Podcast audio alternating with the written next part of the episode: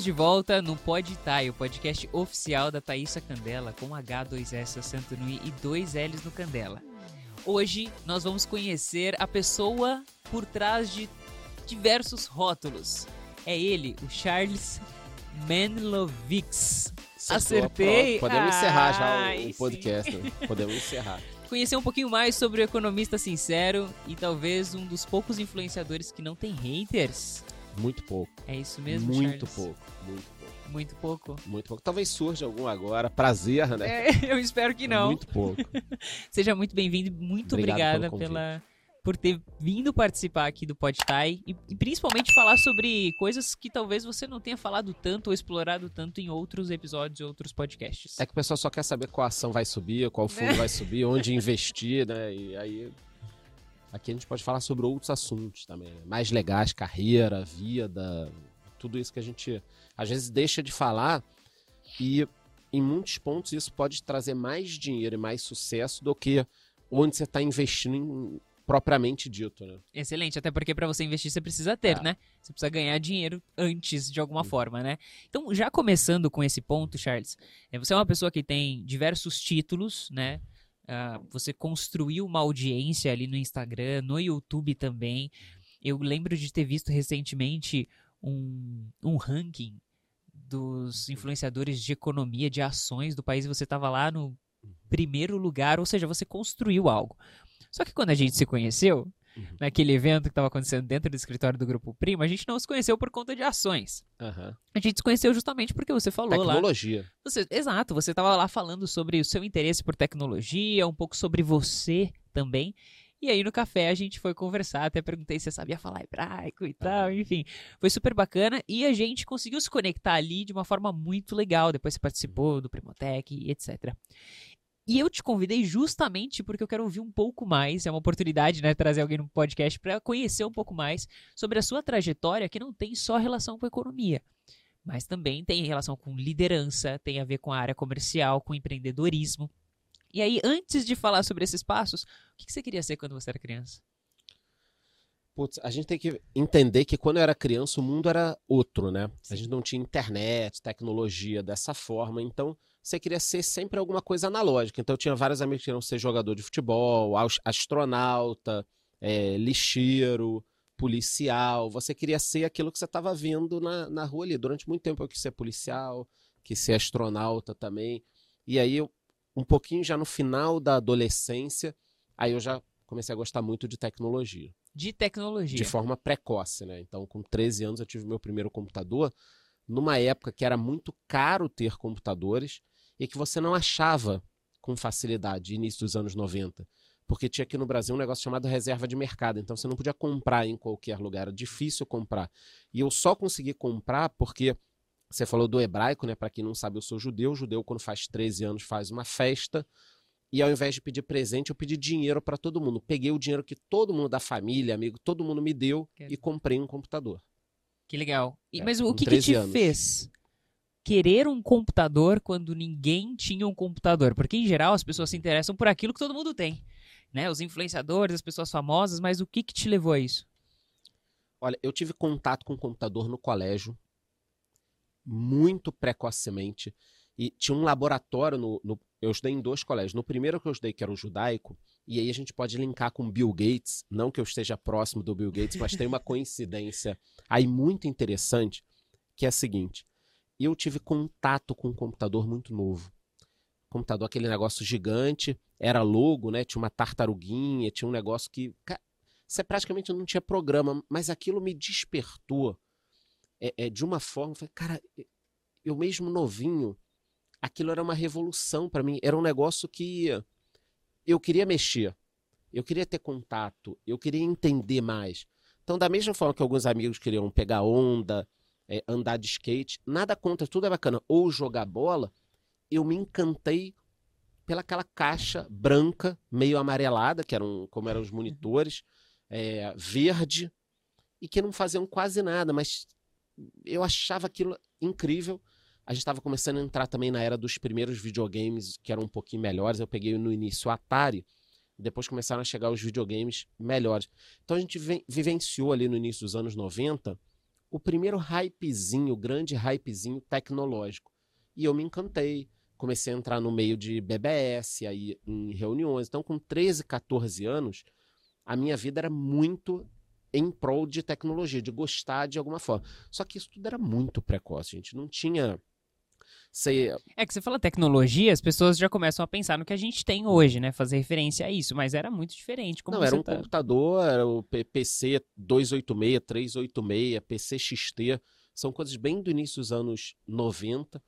Não vinha com modem em computador, então você ainda tinha que arrumar dinheiro para comprar modem, e quando você comprava o modem, o que, que, você ia fazer com o modem? Você ia conectar onde? Então, como não existia internet nos anos 90, existiam as BBS, que eram as redes que você conectava o computador com alguém, você conhecia isso tudo. Então, eu comecei a ter contato com pessoas no colégio, é, em salas de bate-papo que já existiam de BBS, e esse mundo foi se abrindo para mim. Qual o vínculo que tem com Bill Gates, né? E o que, que a gente já pode tirar aqui de uma lição que, assim, muito importante para quem é novo ou para quem tem filhos, tá? Por que, que eu resolvi ter computador? porque no meu colégio tinha um computador, um laboratório. Então, de alguma forma, eu tive contato. Muitas crianças tiveram contato e não ligaram para aquilo. Tá? 35, 40 anos depois, o que, que acontece? Eu hoje trabalho com mídia e tecnologia. O que nem era uma profissão possível. O que nem era uma profissão. Então, provavelmente, se eu não tivesse tido contato no colégio com um primeiro laboratório de computador, mesmo o computador não fizesse nada, mas eu me encantei pelaquela caixa ali, se eu não tivesse tido contato com o computador, eu acho que hoje eu não seria o que eu sou. Porque eu me encantei, eu aprendi, eu aprendi a fazer página de internet. Aí depois eu entrei na faculdade de economia, fui obrigado a trabalhar, porque precisava ganhar dinheiro. Mas eu nunca abandonei a tecnologia. E quando eu passei a ter dinheiro e pude fazer o que eu estava afim só, eu voltei para esse mercado. Hoje eu eu sou um influenciador de finanças, mas que usa toda a tecnologia para falar. Eu sou apaixonado por tecnologia. Tudo por quê? Porque eu tive contato com o computador. Onde eu quero chegar com o Bill Gates? Né? Isso é ampla, amplamente divulgado, tem até num livro que recentemente eu li, Psicologia Financeira. Em 1968, praticamente nenhum colégio tinha computadores. No mundo, quase nenhum.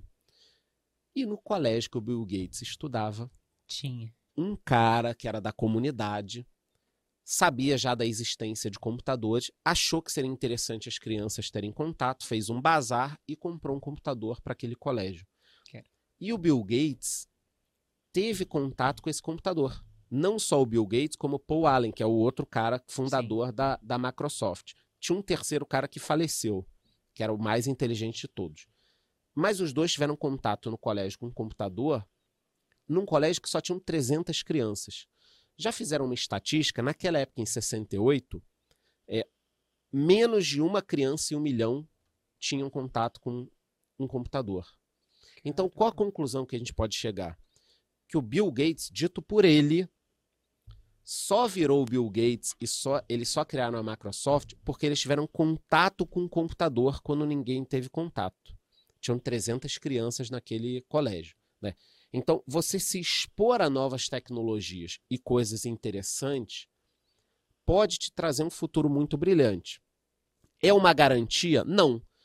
Porque tinham 300, 300 crianças. crianças. Não tem 300 bilionários hoje é, que vieram daquele colégio ali. Então, a gente fala o seguinte: ter contato com coisas interessantes e curiosidade não te garante uma vida próspera mas com certeza as pessoas que prospera, que tiveram, conseguiram prosperar, tiveram contato com alguma coisa interessante. Então a lição que fica para mim hoje, eu não tenho filhos ainda, mas quando eu tiver, é tentar colocar eles em contato com música, com esporte, com tecnologia, expor eles a isso para que eles tenham chance de ter algo diferente. E para quem é novo, eu acho que você tem que expandir o horizonte, cara. Vai procurar coisas é, vai ter curiosidade, vai estudar sobre vinho, sobre história, sobre. Você tem que se expor, você tem que se abrir para que algo entre de interessante. Então, eu tenho certeza que o fato de eu conseguir estudar num colégio que tinha um computador num canto mudou a minha vida, entendeu? Excelente, Charles. Eu, eu não sei o quanto é, quanto eu já compartilhei sobre a minha história com Uhum. você, mas abrindo um parênteses bem rápido, meu sonho era ser diplomata. Eu me considerava uma pessoa 100% de humanas, porque eu ia muito melhor em português do que em exatas. E aí, quando eu fui prestar o colégio técnico, tinham algumas opções. Não tinha nenhuma de humanas. Tinha enfermagem, tinha mecatrônica, eletrônica, enfim, tinha algumas e tinha a tal da informática, antigo processamento de dados. E os meus pais falaram: ah, tecnologia é o futuro, tecnologia é o futuro. Mas eu falava: meu Deus, eu sou de humanas, como assim? E eu achei que eu ia aprender a formatar meu computador ou aprender a fazer o sistema do meu escritório de advocacia. Porque eu queria ir ou para advocacia ou relações internacionais, enfim. Então eu queria fazer alguma coisa relacionada a leis, comunicação eh, e culturas. Era esse o meu objetivo e eu acreditava que isso era o que me definia. Quando eu entrei em informática, eu me descobri uma pessoa, eu descobri um lado exatas em mim que eu não sabia que existia. E eu acho que tem tudo a ver com o que você está trazendo, porque eu me dei a oportunidade e me descobri uma programadora muito boa. No fim, eu fui fazer matemática. Então, assim, eu virei a casaca, fui para um lado extremamente exatas. E ao longo da minha jornada, eu fui percebendo: peraí, mas também não é totalmente exatas.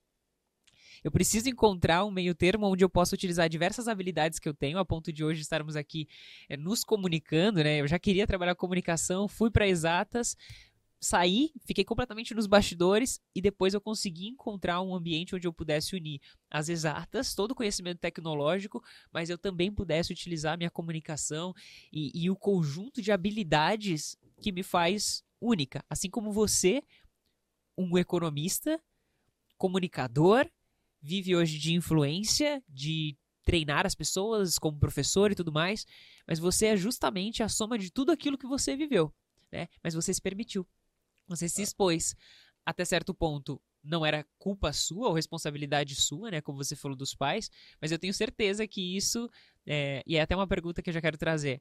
O Bill Gates, para ser um entre 300 e você ser um entre aqueles diversos alunos, o que, que você acha que tinha e que tem em você, que eu imagino que tenha se repetido, é, os padrões eles se repetem na nossa vida de comportamento e de mentalidade, apesar da gente evoluir, que te fez aproveitar aquele contexto extremamente propício que outras pessoas não conseguiram aproveitar? Um pouco de curiosidade. Isso, isso eu acho que é um negócio que é super importante. Curiosidade, ir além, querer entender mais. É, aquela história de puxar a pena via galinha e, vo, e você vai se embreando. Eu aprendi um pouquinho, aí vou mais um pouquinho, eu vou mais um pouquinho. Então, a gente pode pegar meu canal do YouTube, por exemplo, né? Então, eu comecei o canal. Aí, por que, que um canal vai bem ou mal? A capa importa, as palavras-chave importam, o título importa. Aí você vai pesquisando, você vai descobrindo gente que faz, você vai. Você se abre um mundo com um assunto desse tamaninho. Aí depois você pega outro tópico, é, programação startups. Aí, pô, startup é um mercado maneiro. Como é que eu vou saber mais? Pô, tem um Startup Weekend. Pô, eu vou assistir um Startup Weekend. Pô, vai ter uma feira, vai ter um negócio.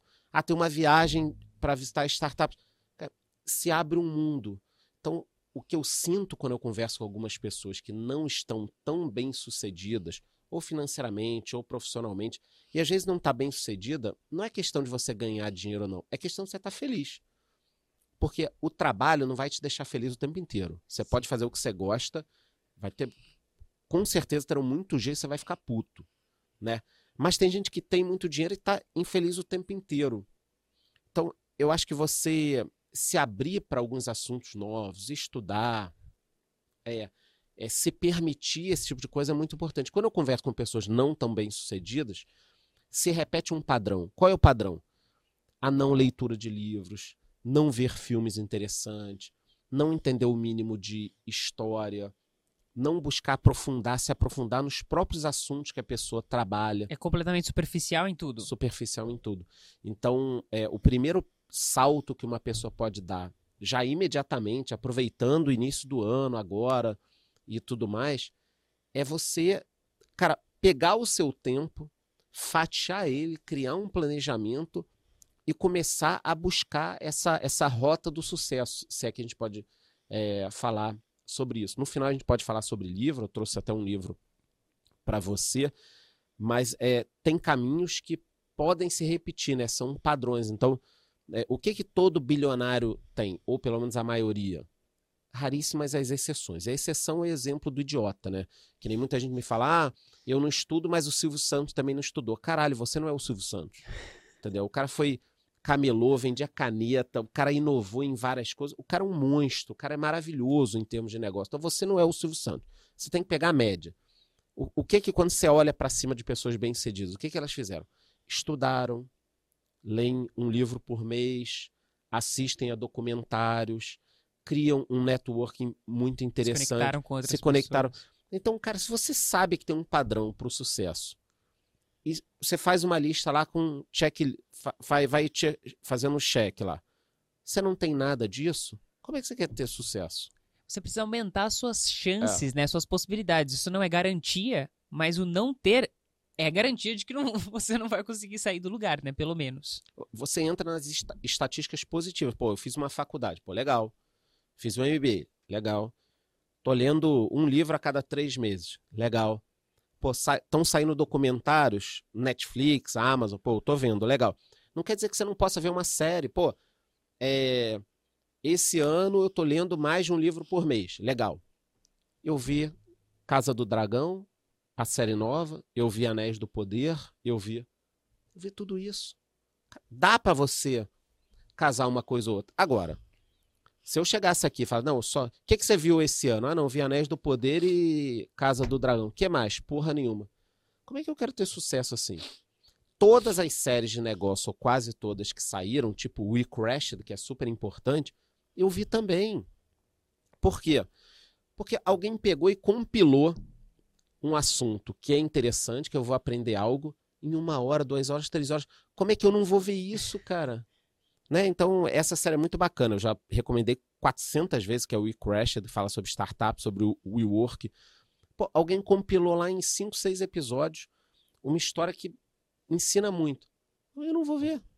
Excelente. Alguém fez um livro de 200 páginas compilando algo super Estruturou interessante. ali, deixou Pô, denso. Como é que eu não vou ler, cara? Então, e, e volto a falar, o momento que a gente está gravando aqui, passando para a galera, final 2022, início 2023, primeiro trimestre 2023, para a pessoa organizar a vida dela, é o melhor possível. É o melhor possível para você mudar, sabe? Ah, eu vou tentar em 2023 é, ler três livros. Eu vou ver um documentário. Eu vou. Cara, isso vai te dando uma atração. Aí você está saindo do zero, mas você pega uma atração. Daqui a pouco você vai. Tem que sair daquela não- inércia, né, É. de não fazer nada. E eu gosto sempre de recomendar para as pessoas, não precisa criar metas agressivas. Você não lê absolutamente nada. Aí você fala, eu vou ler É o caminho do 50 fracasso. livros. Não vai dar certo. Começa com, É o com caminho do metas, fracasso. com pequenas metas, né, com metinhas assim. Porque vai ficar muito mais fácil. Você vai conquistando e você vai vendo que você é capaz. E aí você consegue ir aumentando aos pouquinhos. Eu converso com muita gente assim, pô, não tava lendo nada, agora eu tô vendo teus vídeos. Pô, esse ano eu vou ler 50 livros. Não vai, Não ler, vai. não vai ler três. Porque a pessoa coloca uma meta tão ousada, né? Vamos imaginar uma pessoa com 25 anos de idade, entre 25 e 30, que nos últimos cinco anos não leu nenhum livro. Acontece. Sim. Acontece. Cara, se ela se planejar para ler de dois a três livros em 2023, cara, Excelente. você já mudou totalmente, né? Você já mudou. Não dá nem para eu fazer o percentual aqui. Você saiu de 0 para 3, para 4, para 5. Cara, é, o, o teu sucesso, você tá trilhando um caminho bacana. Entendeu? Excelente. Saiu de zero, nada. Para 3, 4, 5, 6, 7. Entendeu? Ah, pô, conseguiu ler dois a três livros em 2023. 2024, pô, conseguiu fazer essa manutenção, em 3, 4 anos você vai ler 10, 15 livros. Com certeza a sua vida vai mudar. Porque quando a pessoa começa a ler, entender, cara, Você não precisa abre- gostar. Você não precisa gostar É. de ler, né? Mas você vai começar a perceber que existe é, uma utilidade. E um ganho gigantesco naquela leitura. E você vai conseguir se forçar. Vamos pegar outro exemplo aqui, que nem está fazendo. Aqui é um podcast de, de um tema construtivo, né? Um assunto. A ideia aqui é que a pessoa evolua. Sim. Ok. É, vai ser tão legal quanto um podcast de piada? Não. Não vai ser. Porque a pessoa pode rir aqui vendo a gente um pouco, anotar um insight, né, e tal. Mas não vai ser tão engraçado quanto assistir um podcast com um humorista. Então, É bacana assistir com humorista? É legal. Assista também. Agora, se você está pegando todo o seu tempo para ver só podcast, clickbait, corte, não sei o quê, você não vai evoluir. E, e volto a falar, não me interessa em que ponto a pessoa esteja da vida. O que interessa para mim é o seguinte, quando eu converso. Cara, bora daqui para frente evoluir? É fácil, é muito fácil. Quando eu encontro uma pessoa que lê 10 livros por ano e quer dar um salto, é muito mais difícil que o cara não está lendo nenhum. Então, quem está numa situação ruim de emprego, não estuda, não lê, não está vendo nenhum filme ou série e tal, para essa pessoa transformar a vida dela, subir um pouquinho, é muito mais fácil que um cara que nem eu. Porque eu já tenho um planejamento absurdo, eu tento malhar todo dia, ler tantos livros, é, assistir série, trabalhar, gravar. Como é que eu dobro a minha, minha produtividade? É muito difícil. É muito difícil para eu escalar isso. Agora, quem não está fazendo nada? O cara não vê um, um, documentário, não lê um livro e tal. Cara, você pode dar, mudar de vida muito, muito rapidamente, entendeu? Excelente. E, e Charles, pegando esse, uhum. esse ponto, a gente está falando de leituras uhum. e tudo mais, mas é o seu hoje, né? Voltando no tempo um pouquinho, você falou muito de tecnologia, a gente sabe que hoje você é um economista uhum. que influencia as pessoas através do seu conhecimento, que ensina e tudo mais. Como que surgiu essa ideia de ser economista, sendo que você era uma pessoa que curtia muito tecnologia, que foi early adopter, né? Total. Que é você adotar algo previamente antes de todas as outras pessoas. Você então já tinha esse ímpeto curioso de tentar entender o que está acontecendo, de ir atrás da solução e tudo mais. E onde que entrou a economia nisso? Você tem algum parente economista? Não. Mas eu gosto muito de negócio. Então, da mesma forma que eu comecei a crescer indo a encontros de tecnologia, de BBS, criando BBS em casa, começando a usar a internet muito cedo, ali no final dos anos 90, quando a internet começou a surgir, eu já tinha e-mail, já conectava a internet, provedor. Então, eu gostava muito de internet e tecnologia, só que eu também gostava muito de negócio. Nessa época você já gostava de negócio? Eu gostava desde novo. Quando, quando minha mãe ia no banco, é. É, meu pai largou a gente, né? minha mãe me criou sozinho. E quando minha mãe tinha que ir no banco, e naquela época, anos 80, 90, você tinha que ir ao banco, né? Não tinha é, o teu home broker lá para ações, o bankline, não tinha nada disso.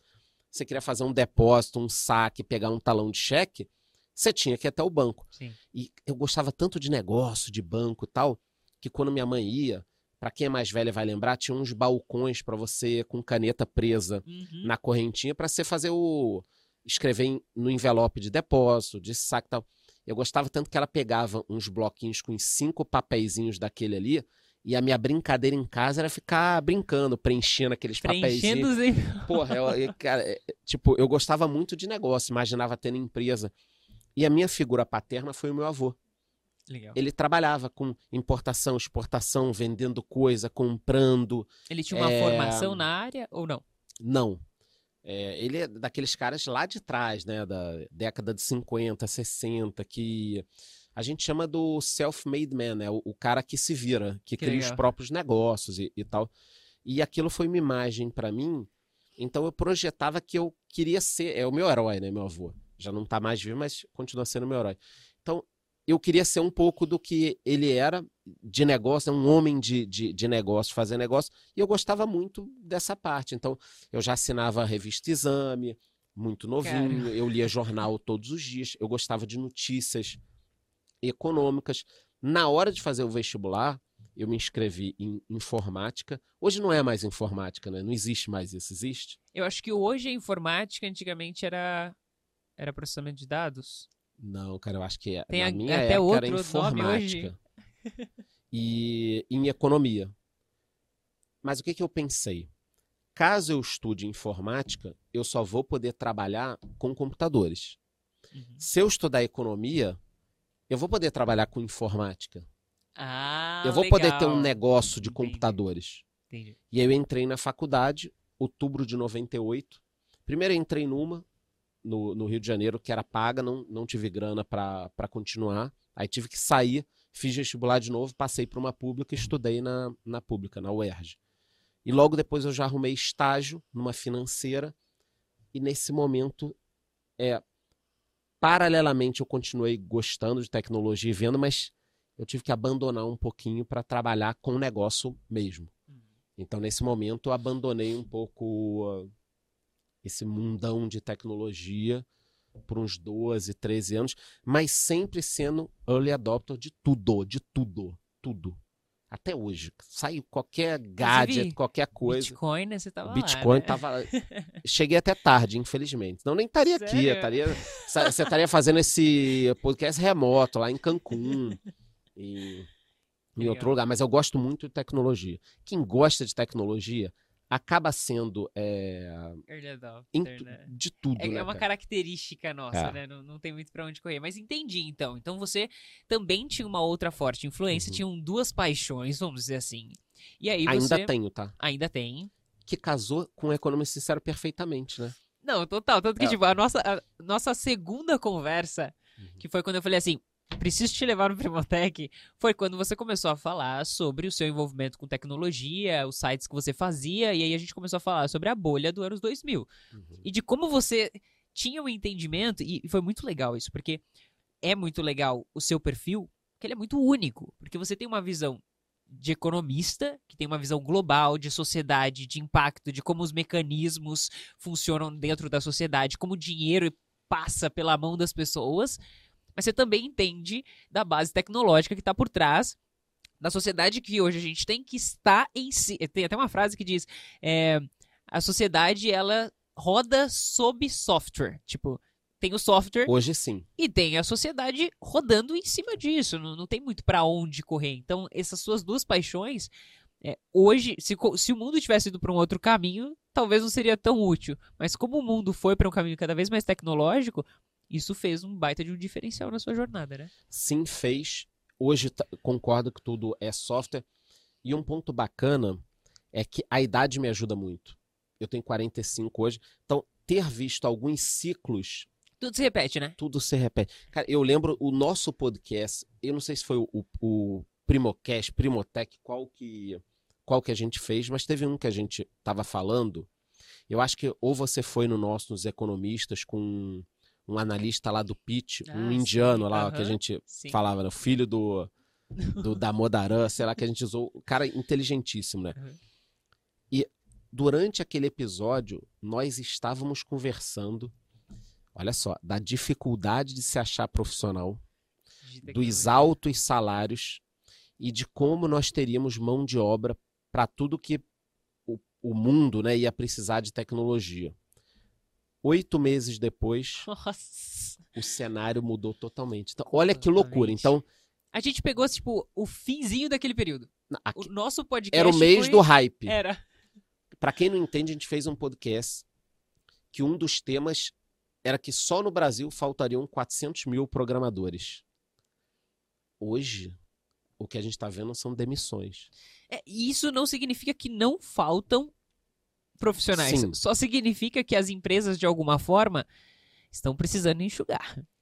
Não, vamos a pegar área de Estados tecnologia Unidos. está sendo impactada. Estados Unidos, é, recentemente, Facebook demitiu 10 mil, Twitter demitiu 75%. Tudo bem que Twitter tem uma coisa muito particular, que a Musk comprou sim. e tal, mas não Ele precisava de todo aquilo de gente, né? Tal. O Facebook demitiu 10 mil, o Google demitiu, a Amazon demitiu, demitiu a equipe da Alexa, demitiu. A gente há um ano atrás estava falando o seguinte: essas empresas não estão achando mais gente para contratar. Então, olha como o mercado muda. Ah, eu tô impactado com isso, é, achando tudo estranho. Não. Já é a terceira ou quarta vez que eu vejo esse movimento. E vocês querem saber? Vai acontecer de novo. Vai. E de novo, e de novo, porque o mercado é cíclico. Então, a idade, a experiência de ver a bolha do- do- da Nasdaq, crise dos anos 2000, crise no Brasil de 2015, agora crise tech de 2022. É que em 2028 a gente vai estar gravando um outro podcast com uma outra crise. 2029, 2030 vai ser assim. E continua, funciona assim. E a melhor forma de olhar pra frente e tentar fazer talvez uma previsão é olhando pra trás. A gente, a gente tem esse conhecimento, né? Claro que as coisas não vão acontecer exatamente igual, ninguém pensou que aconteceria uma pandemia como aconteceu, mas quando você vê, por exemplo, uma empresa como Zoom é, crescendo pra caramba por conta do uso, a quantidade de delivery sendo utilizada em massa, era quase que óbvio quem parava para pensar que assim que passasse a pandemia, esses hábitos de consumo eles não É. se manteriam, pelo menos da mesma forma. O novo normal, que todo mundo falava, é o normal. É, É a vida que a gente tem. Foi não tipo mudou um porra nenhuma. e depois ele retoma, né? E aí é muito entender os ciclos de inovação, né? da- das tecnologias, até o Web3, por exemplo, né? Que a gente sabe que Uhum. vem e vai, vem e vai, até de fato se encontrar bons use cases, enfim. Então, quando você tem esse entendimento geral e não está fechado só em entender a tecnologia, mas também o uso e o impacto dela na sociedade, você expande sua visão. Vamos pegar aqui é, esse mesmo papo, né? Durante o- esse podcast a gente conversou muito, mas quando a pandemia começou, tem um produto que eu falo muito no meu canal, que são os fundos imobiliários. Uhum. E tem fundos imobiliários de escritórios. E muita gente se desesperou falando assim: caramba, Charles, todas as empresas vão migrar para o home office daqui para frente, vai ser 100% home office, e os escritórios vão acabar. O que, que você acha? Eu falei, cara, olha, eu acho que não é bem assim. O ser humano precisa de contato. O home office é bacana para algumas carreiras e tal. Mas eu quero fazer uma reunião com você aqui.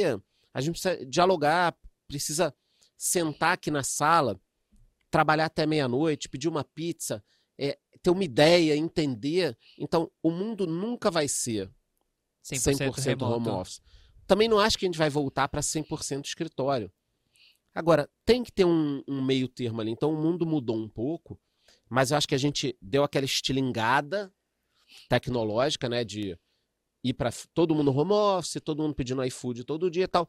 Aí depois você dá uma recuada. Foi o que aconteceu nos anos 2000 também com a bolha na- da Nasdaq e vai acontecer de novo. Então, todo mundo começou a usar Zoom. Pô, agora já tem concorrente, nem todo mundo usa Zoom. As pessoas entenderam que 83 reuniões na semana não é algo produtivo. então, o cara não precisa pagar o plano Super Premium Master Gold. É, todo mundo pedia iFood duas vezes por dia. O cara começou a olhar no cartão. Caralho, meu amor. Porra, 3 mil de iFood? ah, é, 3 mil de iFood. Pô, vamos voltar a fazer compra direitinho? Então, não é que você não vai pedir iFood, mas ao invés de pedir 12 vezes na semana, você vai pedir o almoço de domingo, vai ser o iFood. Excelente. Né? Ou, ou ali, durante alguma um aniversário, alguma coisinha, você vai pedir, uns amigos foram na tua casa, você vai pedir uma pizza. Mas o mundo esticou, bacana, foi muito bom, e agora tá voltando ao novo normal, que é o normal. É Excelente. o normal. É, é a tecnologia avançando, né? Então a tecnologia avançou. Algumas coisas não vão retroceder. Eu- Eu vou pegar o exemplo aqui, a minha mãe. Tinha receio de usar banco digital. Não queria usar. Como é que você convence uma pessoa de 75 anos que o dinheiro dela é todo digital agora? Agora? Não tem mais cheque, não tem papel, não tem nada. Não. O- a pessoa com ma- 70 mais, 70 plus, 60 plus, ir ao banco é um programa também. É, sim. Né? Minha avó falava, eu vou na cidade. Sim, tipo, porque a cidade. Cara, você vai tirar isso da, da- Minha mãe ainda, ainda não se aposentou, tá para se aposentar. Mas quando se aposentar, ela, ela vai querer ir no, no banco, vai querer ir na farmácia, vai querer em tudo, entendeu? O que que aconteceu aí, pessoal? Por favor. Desculpa, desculpa. Não, esse barulho eu conheço. Isso, Você é, de, conhece? isso é do ICQ. Charles, Não é do ICQ? Aí, ó, tem um velho aqui na. esse é um momento especial aqui do Podtai, então Aham. te interrompendo um pouquinho. Que tem um presente pra você. Então, por favor, nos dê a honra. Pô. Se eu soubesse, eu tinha vindo antes no podcast ia ganhar um presente. Pode abrir? Por favor, Toma aqui. produção. Por favor. Ainda bem que eu trouxe um presente pra você também. Pô, vou tentar não abrir de forma ogra, né? Ah, não, Abrir pode. delicado, pode, né? Pode rasgar. Não tem problema não. Vamos ver se, se o Charles Mendlovics. É isso? Pô, mas tá bem. Não, enfia o dedão aqui, não tem problema não.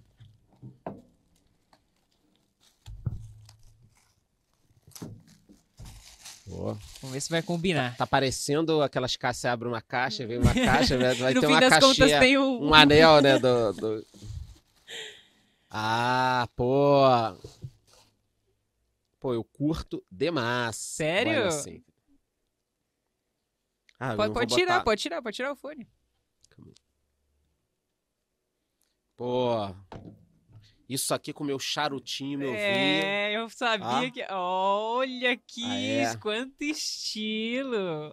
Pô, eu só vou tirar e, e botar por causa do fone, Fica mas à eu... vontade, fica à vontade.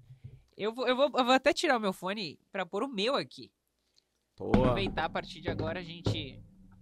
Vestidinho. Eu fiquei muito em dúvida se eu. Se você quiser ficar com, com ele, sem É. fone, você acho que eu vou ficar com fone porque eu escuto o que eu tô... Tranquilo, tranquilo, o que você preferir, tá? Curti muito. Produção, toma aqui, ó. Mas peraí, fica com ele na mão, porque agora é um momento do Podstyle, tá? Além de te Caramba. presentear com uma boina da minha marca, tá? Tô lançando a minha marca de chapéus. Ah, isso aqui é da tua marca? É da minha marca. E Aham. a boina, é, eu falei assim: ah, entre chapéu e boina, eu acho que combina mais a boina com Não, e eu uso, eu uso. Sério? Claro, pô, com charutinho e vinho. Que bom, que bom. Essa é uma boina sete gomos. Tem vários estilos, né? Tem a boina inglesa, essa é a sete gomos. Caramba. Então, quando eu olhei, eu falei assim: o que, que, que, que vai combinar com o estilo do Charles? Eu falei: acho que essa daqui. Isso aqui explodiu com Peak Blinders. Sim, Explodiu. Sim, sim, sim. explodiu, Thomas explodiu. Shelby. Sim, sim. Eu E Esse, tenho. esse é o modelo do Thomas Só Shelby. Então, eu tenho cinza claro, cinza escuro, não tem nenhuma preta. Eu. Que bom, porque eu fiquei com muita dúvida se eu pegava uma cinza escura, uma cinza claro ou se eu pegava uma preta. Então deu tudo certo. Não, perfeito. É, eu tenho cinza escuro, cinza claro e preto. Obrigado. Vamos Ah, deixar aqui, ó. fechou, Deixa fechou. aqui, deixa aqui. E esse nosso momento, além de te presentear com Uhum. algo que, que, que vai fazer Uhum. você lembrar de mim quando você olhar pra ele, lembrar do Podstyle, é o momento pra quem você tira a boina, no caso, né? Não pra quem você tira o chapéu. Então, se você puder contar, eu tenho certeza que muitas pessoas, você mesmo falou do seu avô, você falou de diversas outras pessoas que foram importantes na sua trajetória, na sua carreira, pra você ser quem você é hoje, né? Para você ser o economista sincero que impacta tantas pessoas. Pra quem você, uma única pessoa, pra quem você tira a boina. Ah, eu acho que tem que ser meu avô. Tem que ser porque ele, ele me puxou muito pro, pro lado sério. De estudo, de trabalho, de uma coisa que a gente não vê muito hoje, de muita cobrança, sabe? Eu até achava demais na época. E hoje eu entendo que era pro meu bem. Então, qu- quando eu sou muito duro com algumas pessoas que me assistem, pô, você tem que ler um livro, você tem que estudar, você tem que. É, é porque isso estica a corda e a, a pessoa precisa esticar, né? O nosso cérebro, é, a forma como a gente trabalha, como a gente aprende, como a gente ensina. Quando você estica, quando você lê muito, estuda muito, faz tudo, nunca mais volta ao normal, né? Então muitas pessoas acabam levando uma vida medíocre por hábitos medíocres, por não pensar um pouco além. Então ele me fez isso, ele esticou a corda, ele me me é como se fosse era meu treinador e não me deixava ter moleza. Ele subiu sua barra. Exatamente isso. Exatamente. Excelente. E um ponto até. Então já falei, mas só para a gente continuar, uma coisa que é muito importante é que a tecnologia hoje ela faz algo incrível que é o seguinte: eu tive o meu avô, ok. E aí, de repente tem alguém me assistindo e pensando o seguinte: poxa, eu não tenho ninguém na minha família, eu não tenho Boa. ninguém no meu bairro, eu não tenho nenhum mentor, eu não tenho nada. Cara, o que, que eu faço? O que eu tenho para falar para essa pessoa é que ela nasceu na hora certa, no lugar certo. No Por quê? mais propício pra ela encontrar pessoas Sim. digitalmente. É isso. Então, é, depois que a pessoa me conhece, vamos supor que alguém está vendo aqui e não me conhecia. Eu acabei de ferrar a vida da pessoa. Acabou. Ou você. Por quê? Porque nunca mais ela vai falar o seguinte: eu não tenho ninguém que me ori... não tenho ninguém que me oriente em relação a livros, não tem ninguém que me oriente em relação a filmes, não tem nem... Não, eu te oriento gratuitamente. Então eu quebro essa objeção da pessoa. Não tem mais essa desculpa. não tem essa desculpa. Então, o mundo digital, ele te, ele te traz coisas incríveis, né? Se você quiser digitar no YouTube como criar um foguete, como montar um carro, como. Tem tudo lá, cara, gratuito. Sim. Então, não faz algo que não quer. Por exemplo, ah, escola de inglês. Talvez as melhores sejam pagas. Provavelmente. Agora, se alguém está vendo a gente, não tem um puto no bolso, quer aprender inglês, eu tenho certeza absoluta que se você digitar no Google como aprender inglês básico, Curso gratuito. cara, você vai aprender em casa inglês gratuito. Quando eu era novo, primeiro a minha família pagou, depois acabou a grana, não, não conseguiu pagar, eu parei, depois quando eu comecei a trabalhar, eu paguei. Você tinha que pagar, cara. E mais, você tinha que pagar e tinha que ir. Não que tinha online. da sua Tinha que se casa. deslo... Cara, precisasse isso- de um conteúdo, você tinha que ir numa biblioteca, é conseguir um livro. Se tivesse disponível esse livro pra você, Isso é uma loucura. Curso cinco anos de inglês, terça e quinta à noite, meia hora para ir, uma hora para voltar. Você digita lá no YouTube agora como aprender inglês. Você vai achar a pessoa que você gosta. Ah, eu não gosto de homem. Tem mulher. Eu não gosto de mulher com voz fina. Tem mulher com voz grossa. Eu não gosto de brasileiro ensinando inglês. Tem eu prefiro um americano ensinando. Cara, aí por que a pessoa não aprende? É porque tem de tudo, cara. Então, você tem que pegar, óbvio que você tem que também tomar cuidado para não, ah, que legal, gostei desse podcast, agora eu vou aprender inglês, italiano, francês. Aí entra no que você falou. Para com isso. Você sabe falar inglês? Não. Foca no inglês. Depois você vai ver outras coisas. Pô, você nunca investiu na vida, quer começar a investir. Você vai seguir meu canal. Não precisa seguir 80 canais. Pode seguir uns dois, três. Daqui a um ano você está começando a investir. mas vai É. profundamente, né? Não assiste um único vídeo É. e já se acha especialista, porque isso é um mal também dessa geração, convenhamos. Você Sim, assiste um único vídeo, sim. você sai por aí dando palestra sobre. Não, Sim. pelo amor de Deus. Aí é o, o que muita gente chama é, é cego guiando cego, né? É. Hoje em dia tá cheio na internet. Não, é terrível, porque assim, esse vídeo que você faz lá todo domingo, né? No seu canal, por 20, exemplo, 25 minutos, todo domingo. esse conteúdo é um compilado de muito conhecimento e experiência que você Sim. de muitos livros que você leu, de muitos cursos, de, de tudo que você viveu, compilado denso em 20 minutos. Assistir esse conteúdo não é suficiente para a pessoa sair da- dando aula. Não. É suficiente para ela ter um pontapé inicial de talvez o que, que ela precisa estudar a partir de agora. Né? Ir mais profundamente. Então, só pra gente fechar esse quadro aqui do pra quem você tira a boina nesse. nesse Gostei, gostei. que, qual que é o nome do seu avô? Norberto, era, né? Já faleceu, não tá mais vivo. Sim. Norberto Mendlovics. Então, Norberto. Aham. nós Tiramos o chapéu, tiramos a o boina. chapéu, tiramos a boina Uhum. pra você. É, mesmo ele não estando Sim, mais aqui sim. com a gente, é, nós somos extremamente gratos por tudo que ele fez, porque, sem dúvida, se ele foi um treinador pra você, se ele subiu a sua barra, é o que te permite hoje fazer isso com outras pessoas também. Né? E naquele tempo não tinha essa possibilidade de ter um terceiro, né?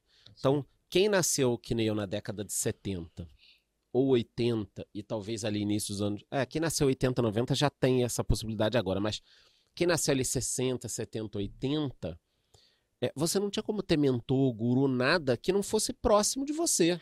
Se não tivesse a sorte A sorte. de estar num contexto A leitura adequado, ajuda um pouco, tá? Porque a leitura também você acaba expandir. expandindo. Mas hoje, cara, tá disponível. Tem que tomar cuidado, que também tem muito golpista, Sim. malandro, você também pode cair nisso aí. Mas hoje a pessoa que mora numa cidade do interior de 10 mil habitantes pode ter contato com os empresários que estão à frente do Brasil. Digitalmente, de graça, cara. Porra, sabe? E, e uma coisa que eu acho muito legal, que eu percebo até nos feedbacks das pessoas pra mim, muita gente fala assim, tá, e você é muito acessível. Tipo, eu mando mensagem pra você e aí quando você, Você responde, responde. a pessoa fala, caraca, você respondeu. É você mesmo, né? É, ou é automático, é uma Uhum. equipe e tal. A grande questão é que pouquíssimas pessoas, de fato, entram em contato. Se você parar pra pensar proporcionalmente, Sim. quantas têm a coragem de falar assim: Nossa, eu queria muito bater um papo com o Charles. Vou mandar mensagem pro Charles, ué. Se eu quero tirar uma dúvida com o Charles, eu vou mandar uma mensagem. Talvez alguma pessoa que você entre em contato não seja tão acessível. Mas muitas são acessíveis. Se- e fazer a pergunta certa também, né? Às vezes eu encontro alguém, é, falo alguma coisa e, eh, e dou oportunidade, a pessoa não sabe o que perguntar, não sabe o que falar. Então, mas a gente pode voltar a essa história. O momento do mundo, ele é incrível para quem quer se desenvolver. A gente nunca teve tão à frente, porque as informações estão todas aí, disponíveis, de forma gratuita. E, e do outro lado, eu posso falar pelo mercado de trabalho, eu converso com muito empresário, eu tenho empresa, tudo. Tá muito difícil achar gente boa para trabalhar. Então você tem um mundo onde, onde todas as informações estão disponíveis, você pode evoluir e ao mesmo tempo todo mundo está precisando de gente boa para trabalhar. E você trabalhar para os outros não é nenhum demérito. Claro. É a melhor forma de você aprender, porque você aprende com os erros dos outros. Então, eu trabalhei 15 anos para os outros sendo CLT. A melhor coisa que aconteceu na minha vida, porque eu aprendi com os erros dos outros.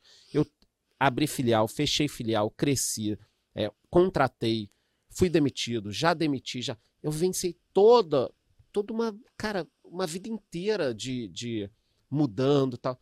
E agora eu posso ter o, o meu negócio. Então, cara, um baita momento do mundo. Não, e tem muita gente com 18, Uhum. 19, 20 anos que quer sair empreendendo. Tudo bem, tem gente que dá certo.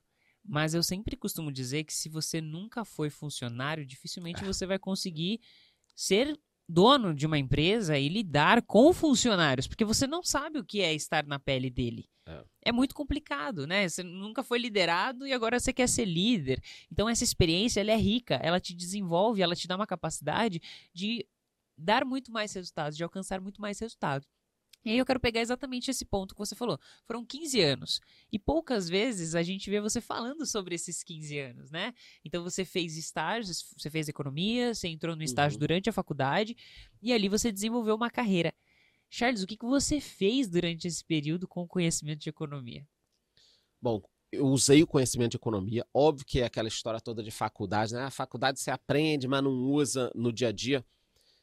Parte do que você aprende na faculdade, que você é cobrado, não é só para que você use no dia a dia.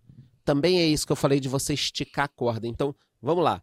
É, tinham pessoas que trabalhavam junto comigo que não estavam estudando. Então, eu ia trabalhar de manhã, saía do trabalho morto, pegava o metrô lotado para ir para a universidade. Ia dormindo, às vezes dormia na aula também, assistia aula, chegava em casa tarde pra cacete, muitas vezes tinha que estudar, trabalhava sábado e domingo. Então, qual o efeito que isso teve na minha vida, na minha produtividade? Eu estiquei essa corda muito mais que outras pessoas estavam tranquilas. Normalmente, quando isso acontece, e eu- aí eu já falo com a idade, pelo exemplo dos meus amigos, a maior parte das pessoas que esticaram a corda dessa forma, jovens, estão muito bem hoje financeiramente. E muito bem hoje profissionalmente. Por quê? Porque quando você pede alguma coisa para mim, ou quando eu tenho que fazer um, um esforço muito grande, eu já entendo que isso é necessário, eu já fiz isso muitas vezes. Uma pessoa novinha, ou que se desenvolveu e não trabalhou muito, não estudou muito, não fez nada, tudo é difícil, tudo é pesado, que saco, e não sei o quê. E... Então, se você não se dispõe a trabalhar muito, você não vai evoluir. Então, nesse período que você falou, o meu diferencial é sair de estagiário para superintendente. Em menos de 10 anos, vai em 7, 8 anos eu já era superintendente, que é um cargo grande no mercado Você financeiro. ficou quanto tempo como estagiário?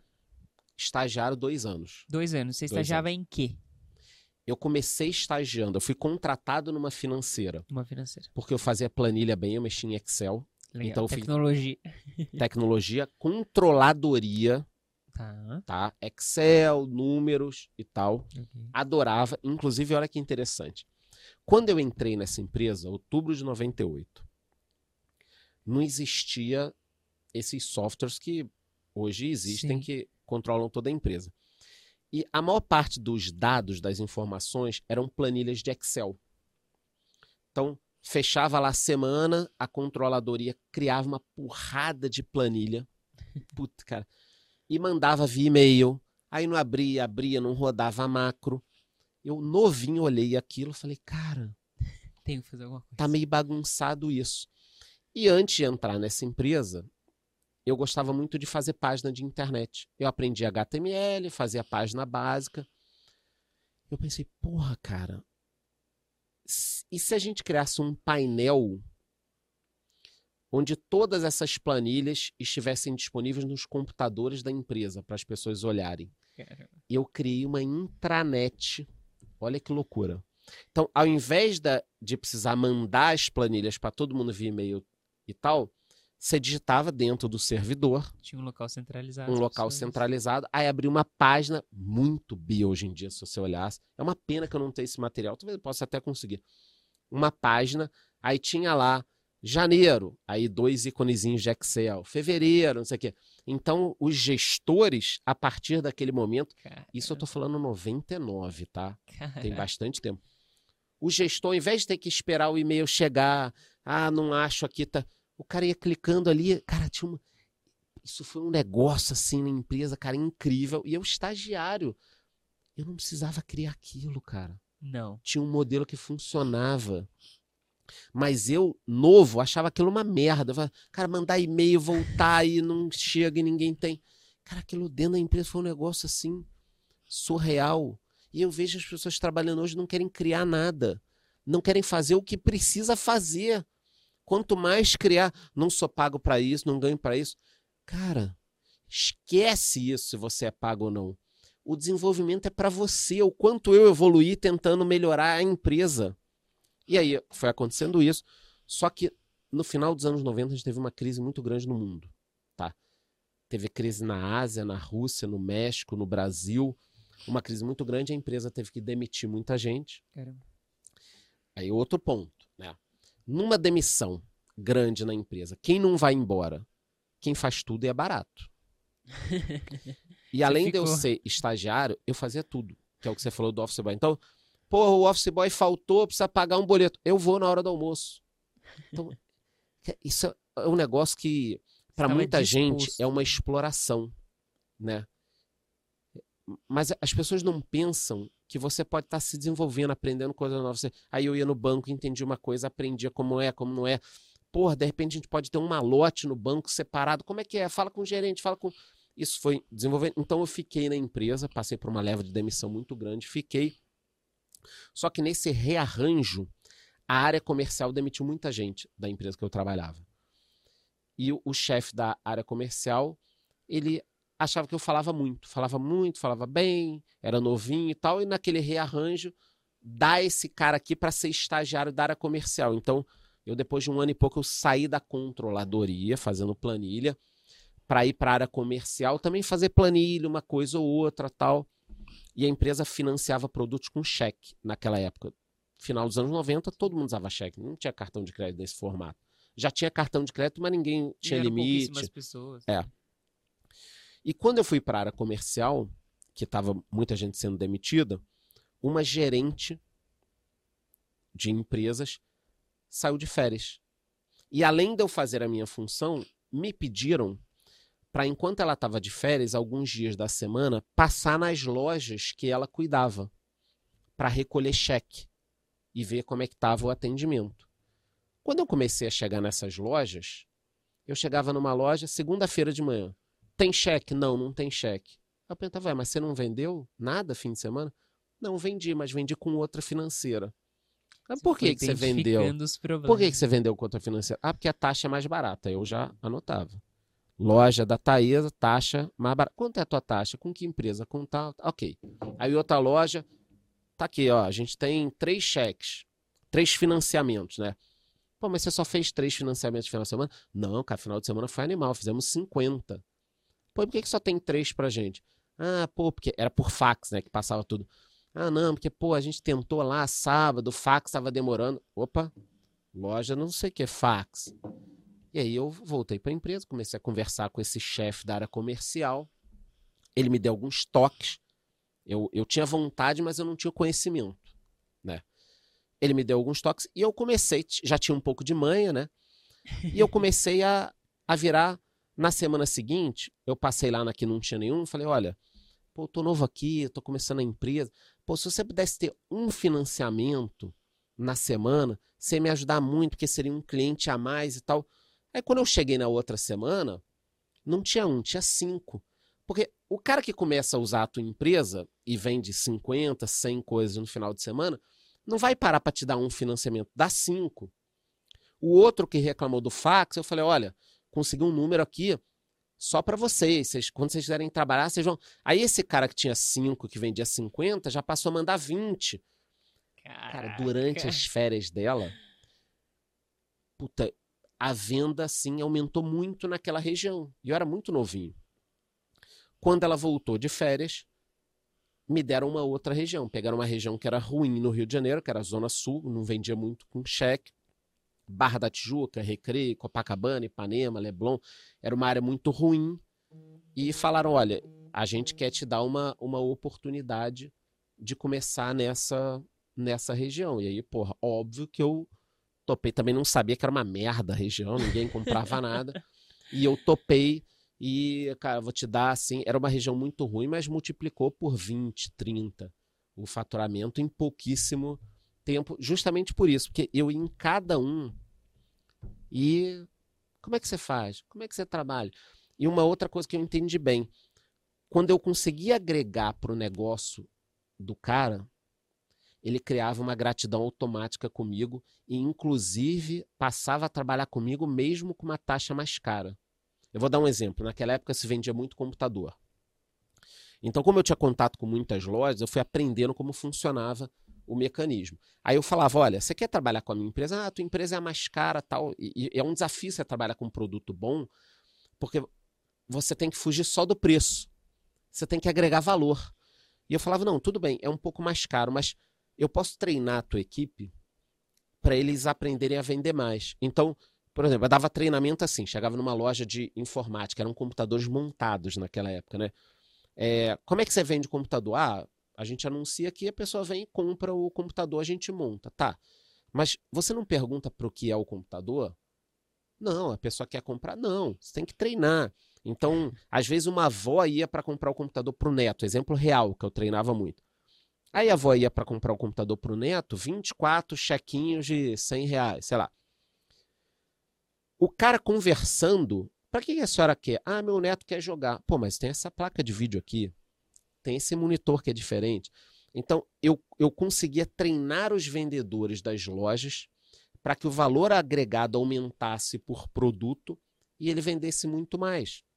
Então, loja de móveis, por exemplo, que trabalhava muito pouco com financiamento no cheque, eles davam um desconto muito grande à vista. Então, ah, é, um sofá é 10 mil, à vista a gente dá 30%, 40% de desconto. Eu falava, não, não, não, não, não, não. Você não tem que fazer isso. Você tem que fazer o seguinte: ao invés de dar o desconto, você faz em 10 cheques sem juros. E ao invés de vender só o sofá de 10 mil, como você está parcelando em 10 sem juros, você vai perder menos do que os 30%, 40%. Como você está parcelando em 10 sem juros, quando a pessoa vier comprar o sofá, você vai perguntar para onde é o sofá. É, é para a sala? Então faz em 10 uma poltroninha, uma, uma mesinha, um tapete, um negócio. Então aumenta o valor agregado da venda ali. Você não vai. O, o cliente entrou aqui. O cara já quer comprar o sofá. Não é diminuir o preço. Não é diminuir o preço. Então, esse micro treinamento, o dia a dia, que eu resumi aqui em 10 minutos, um trabalho de 10 anos. Caraca. 10 anos falando. E outra coisa, cada bate-papo é um aprendizado. Porque eu voltava na loja, e aí, você conseguiu vender o, o sofá? Puta, não, porque aconteceu isso, esse, esse argumento. Cara, eu ia para casa, puta, esse argumento é interessante. Como é que eu quebro essa objeção? Como é que eu como é que se agrega valor para o cara? Como é que se agrega para o cliente final? Aí você vai desenvolvendo tudo isso. Detalhe, eu trabalhava para os outros, eu era CLT. Mas o, quão, o quanto eu evoluí querendo melhorar o negócio de outras pessoas. Quem acabou evoluindo fui eu. Porque o negócio da outra pessoa, você pode sair se você quiser, se achar que não é valorizado. Muitas pessoas falam para mim: ah, eu trabalho muito, eu tô há cinco anos num lugar, o meu chefe não me dá valor nenhum. Vai embora, cara. Vai embora. Não devia te dar valor mesmo. Você está 10 anos num lugar que ninguém te dá valor e tá certo não te dar valor. 10 anos. entendeu? Então, mas você está aprendendo? Você está trabalhando? Pô, eu conheço gente que fala barbaridade. Ah, no meu trabalho, eu não faço nada além do que eu tenho que fazer. Eu não quero ser explorado. Eu, quando dá seis horas eu vou embora, eu não faço nada além e tal. Porra, cara, você está se sabotando porque você está no lugar, você está gastando o que é mais precioso, que é o teu tempo, e você não está se arriscando a crescer. Quem está sabotando é você. Para o seu chefe, talvez esteja tudo bem. Ele te paga um valor, você faz só aquilo que é pedido, fechou. Mas e o passo além? O que, que você está fazendo? No mínimo, eu espero que você, aos finais de semana, esteja evoluindo, esteja lento, esteja tendo, construindo um negócio próprio. Porque senão esse tempo vai embora, você vai ficar 5, 10 anos fazendo isso você vai se ferrar, cara. O tempo vai passar, você não vai evoluir nada. Mas, Charles, convenhamos, é, hoje em dia não é difícil se destacar. Tá bem mais fácil do que nessa época que eu comecei. Não, porque, pelo amor de Deus, assim, é, eu, eu fiz um post que ficou bem polêmico no final das contas, as pessoas vieram falar comigo em massa, mas assim, de forma não tão positiva, porque eu falei assim, não é difícil destacar em um mercado onde todo mundo aceita ser medíocre. Ou seja, fazer o que está na média. A pessoa não entende, é muito isso que você está trazendo, e, e, a minha jornada também foi muito nessa linha de entender que onde eu estou é uma plataforma de aprendizado antes de qualquer coisa. E que eu sou dona da minha carreira. Isso é um protagonismo, assim, é a minha carreira, é meu nome, agregando o nome da empresa, é uma troca. Né? Tanto que muitas pessoas perguntam para mim: ah, é, como saber se eu saio dessa empresa, se eu estou num emprego adequado ou não? Eu sempre falo que para mim é muito pessoal.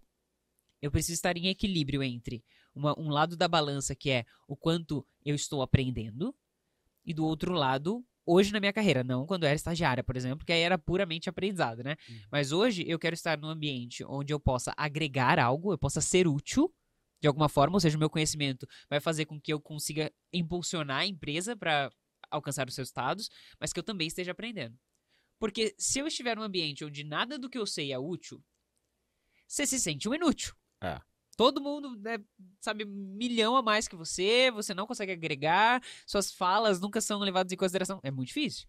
Por outro lado, se você está num ambiente onde você domina completamente. Você não você, vai evoluir, né? É, você percebe que você está numa zona de conforto gigantesca, você fala assim: acho que talvez já tenha dado meu tempo aqui também, acho que eu vou para um desafio que essa balança ela esteja mais equilibrada. Então eu sempre dou essa dica para a galera. É importante. E aí, isso. Eu fiquei 10 anos, saía, abri filial em São Paulo dessa empresa, no Sul. E aí, no Sul, quando eu cheguei, eu fiquei encantado, me mudei. Você foi morar no Sul? Fui morar no Sul, Santa Catarina, e saí, trabalhei quase três anos na Coca-Cola. E aí deu. Aí, aí chega um momento que você tá pronto para dar o seu espaço. Que aí sim, você já absorveu tanta coisa que é melhor você já dar os seus próprios passos. Agora, não sou contra e não vejo nenhum mal em quem quer ser CLT a vida inteira. Não, não sou contra. Mas, com o conhecimento que eu adquiri, eu acho que quem é CLT a vida inteira tem que, no mínimo, ter investimentos que te gerem uma, uma outra renda para que você não dependa só disso. Então, o cara que é CLT, ele precisa é, criar como se fosse um investimento que seja a própria empresa. Né? Eu não vejo nenhum problema. Pô, o cara é engenheiro, diretor de uma construtora. Se ele tá feliz, tá ganhando bem pra caralho, é, gosta do que faz, será que tem necessidade dele abrir o próprio negócio? Ou ele pode pegar o dinheiro dali e investir em outras coisas e tal? Pronto. Excelente. Se criou hoje uma cultura muito de que todo mundo tem que ser empreendedor mas nem todo mundo tem as características, a burocracia, a nota fiscal. É, é não gente, é tão, é, tão é, belo. romantiza tão... muito. É. Pro cara que vende curso de como ser empreendedor é bacana. Agora, pro empreendedor, eu já vi muita gente sair de cargos legais, empresas legais, onde a pessoa achava que estava infeliz, porque convenciam ela que ela estava infeliz.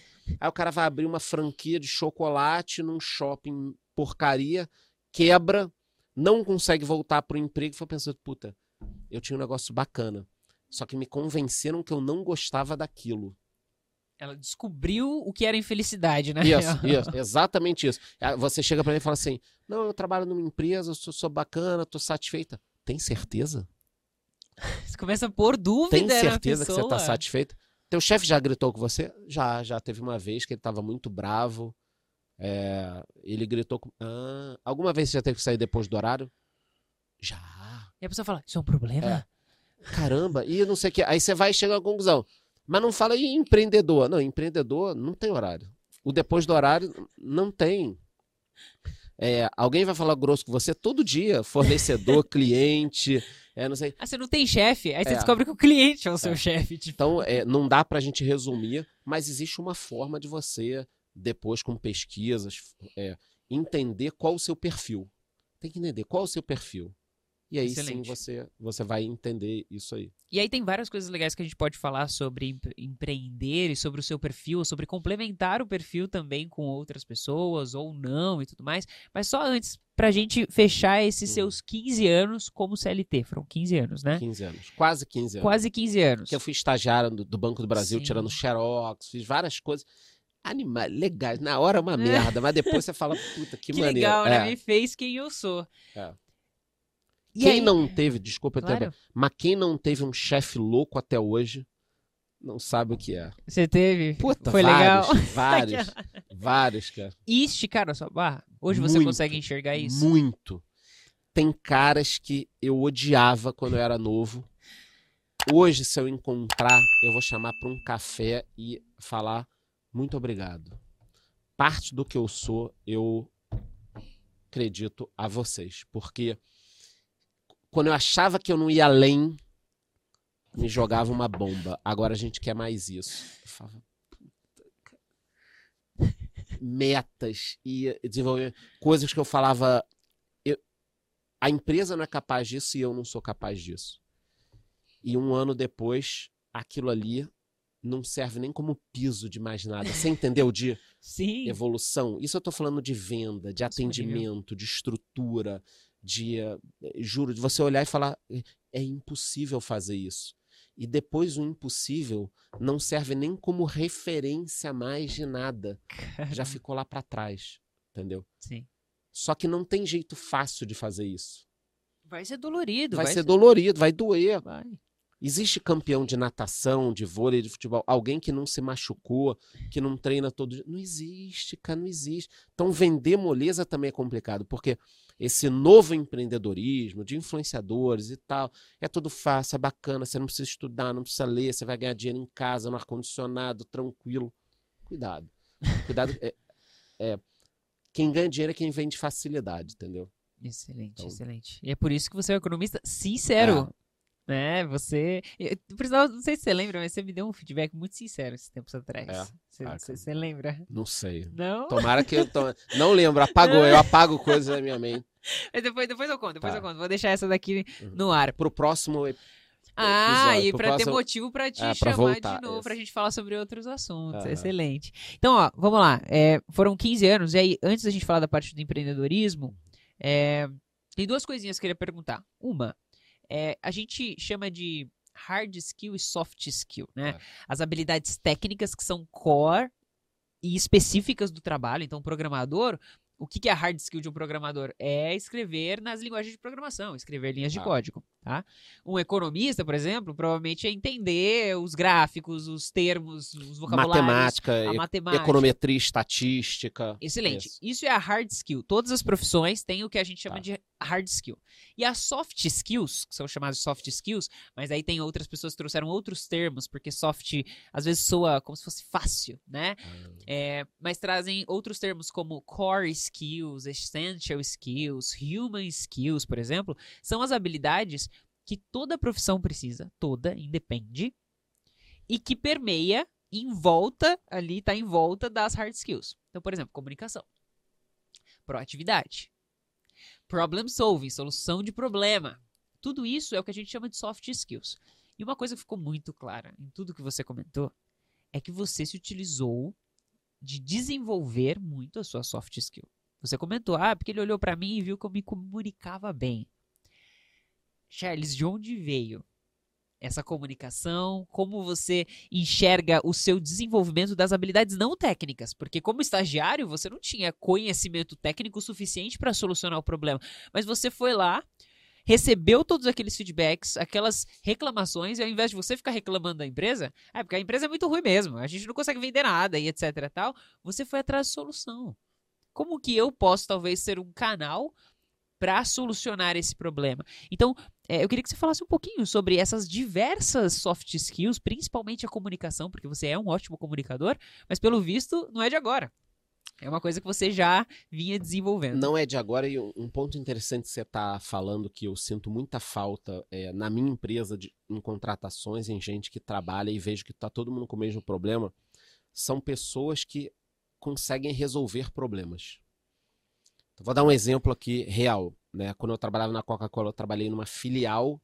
A Coca-Cola tem várias franquias. Né? A empresa que eu trabalhei não existe mais, que foi comprada pela Fenza. Né? E, e ela tem essas franquias. Eu comecei como coordenador numa cidade que era uma filial da filial. Filial da filial. Uhum. Ou seja, Ninguém tava nem aí. Eu comecei numa unidade. Quem já trabalhou em matriz e filial sabe que na matriz tem tudo, nas filiais vai descer, né? É Então, eu trabalhei na filial da filial.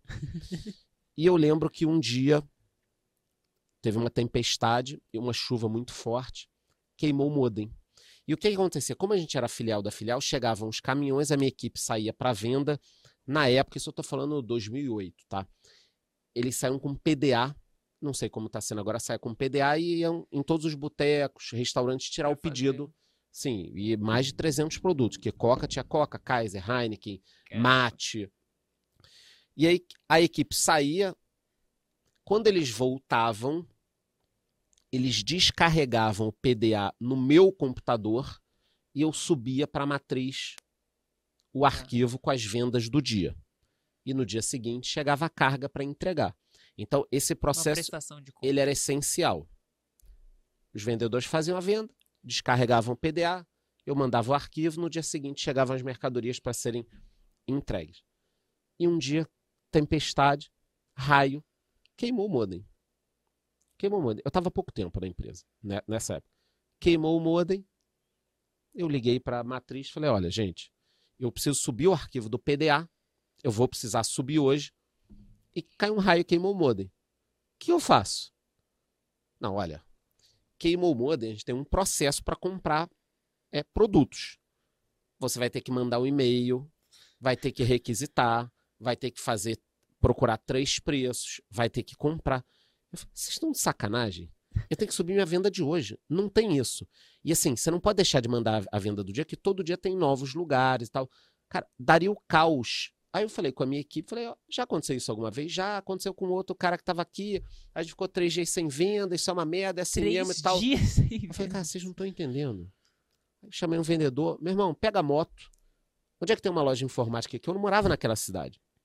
Onde é que tem uma loja de informática? Alguém conhece uma loja de informática? Conhece. Vai lá.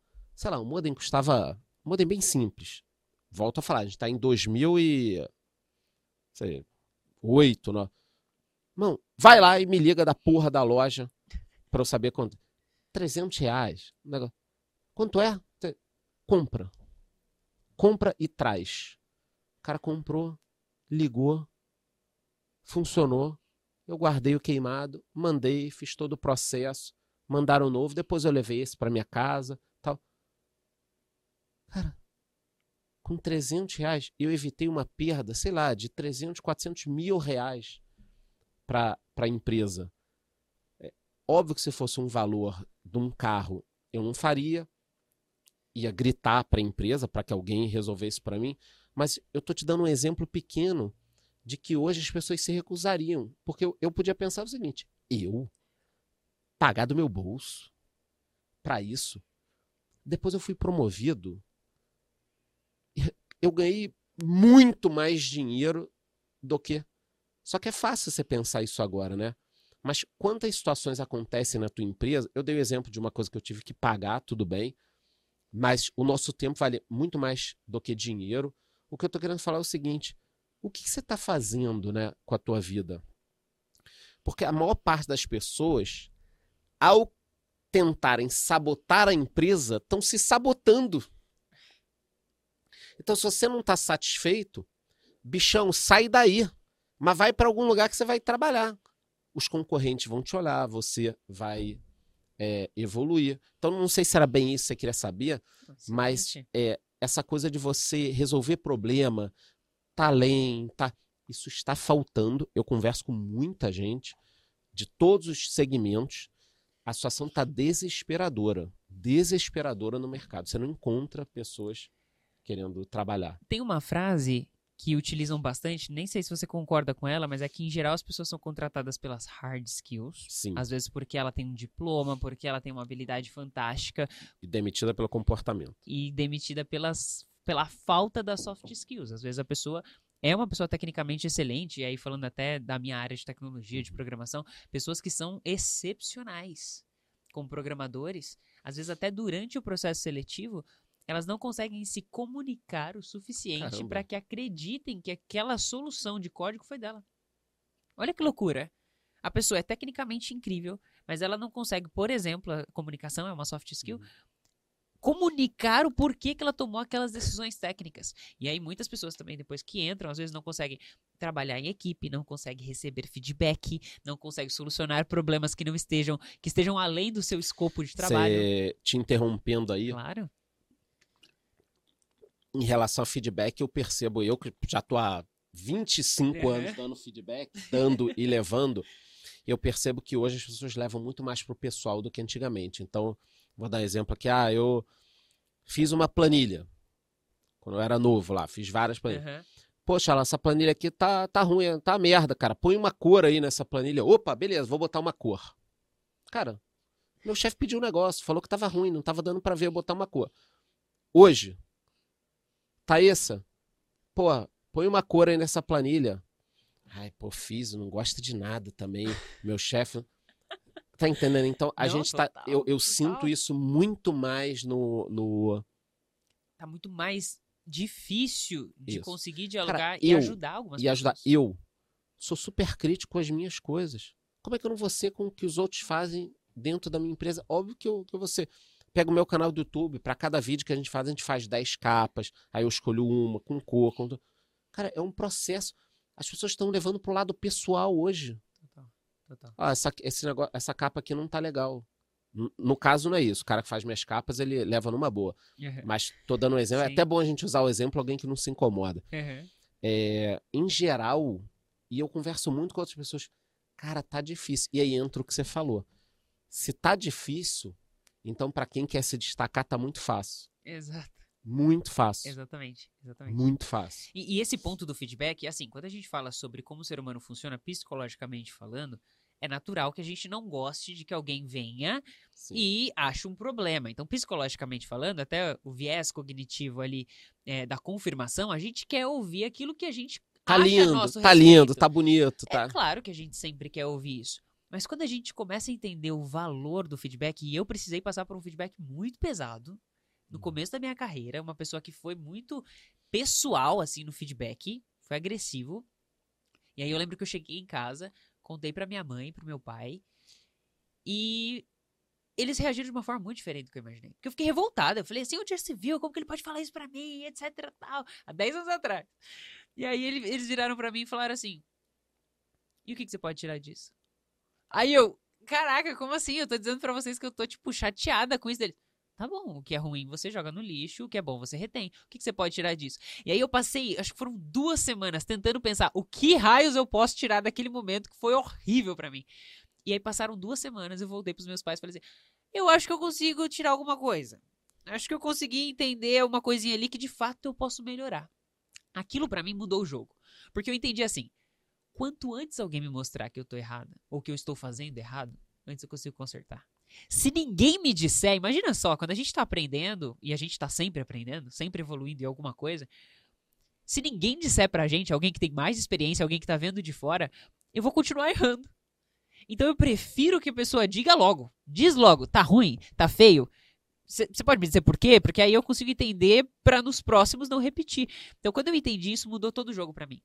E eu, eu sempre re- recomendo pras pessoas, olha, se você já percebeu que você não sabe receber feedback, trabalha isso. Porque isso vai te impedir de crescer. Isso vai te impedir de identificar os Sim, pontos de melhoria. Se alguém chega pra você e falar, Thaís, essa planilha que você fez, o problema dela é que não tem cor. Então a gente não tá conseguindo olhar com facilidade. Você tem que entender o seguinte: ninguém tá falando de você, de nada. O cara tá falando da planilha. Então tem um livro muito bom que chama O Ego é o Inimigo. Legal. E o ego é o inimigo. A gente, quando quando tá pensando muito na gente, você começa a achar que tudo é em função sua. E voltando de novo, eu, eu tenho que insistir nesse tema, porque eu acho que é o tema do, da década aí Uhum. dessa questão de trabalho, né? Da- das pessoas fazerem, irem além. Eu vou te dar um exemplo. Esse vídeo aqui vai pro YouTube, certo? Uhum. Tá no YouTube aqui. Quer dizer, a maior parte das pessoas devem estar vendo a gente no YouTube, Mas- Ou ouvindo em alguma plataforma de plataforma áudio. Spotify, Twitch, sei lá. Uhum. Twitch é bacana, acho que você deveria streamar lá alguma coisa. Bate-papo e tal. Eu provavelmente vou fazer isso. E vai ter um responsável por subir o vídeo. Vamos pensar tudo que a pessoa pode fazer aqui para um leigo. Vou dar um exemplo, né? Você vai ter um responsável para subir o vídeo. A pessoa pode subir o vídeo e postar. Fez o que deveria fazer? Ok, fez. Mas ela pode também subir, postar, acompanhar se o vídeo vai bem ou não, trocar a capa desse vídeo dois dias depois, acompanhar para ver se é melhor uma capa com só o seu rosto, o seu rosto do convidado, sem o rosto de ninguém. Olha só, tô falando tudo coisa real, tá? Então, essa pessoa pode fazer isso com a capa. Ela também pode depois olhar esse material, pegar depois dos cinco primeiros episódios e entender o seguinte: quem é o público do podcast da Thaisa? Mais homem, mulher e que idade? Bom, de acordo com isso, quais são os outros podcasts ou canais, o YouTube informa isso, que tem o mesmo público que a Thaís? O que, que esses canais estão falando? Então, o que eu estou te dizendo é que eu posso ficar o dia inteiro aqui falando o que essa pessoa que vai postar o teu vídeo pode fazer. Então, ela pode só postar o vídeo ou ela pode virar uma pessoa incrível com conhecimento do YouTube normalmente 99,9% das pessoas vão só postar e ainda reclamar e provavelmente vão errar volta e meio o título do seu vídeo. o seu nome vai escrever qualquer outra vai coisa. Vai escrever qualquer outra coisa. Agora, se esse cara ou essa mulher fizer tudo isso que eu falei mais um pouco, cara, dá, dá, pra, gente, dá, dá pra gente passar, como eu estudo muito isso, dá pra gente passar o dia inteiro falando tudo que uma pessoa pode fazer essa pessoa pode pensar duas coisas, escutando isso, ou alguém escutando.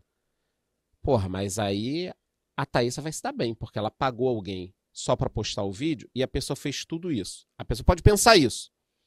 Ou ela pode pensar o seguinte: porra, quem fizer isso pra Thaísa de fazer todo esse processo, provavelmente daqui a um ano ou dois vai ser uma das melhores especialistas em YouTube e vai todo mundo querer ela. Ela vai, ficar, ela vai valorizar o trabalho dela.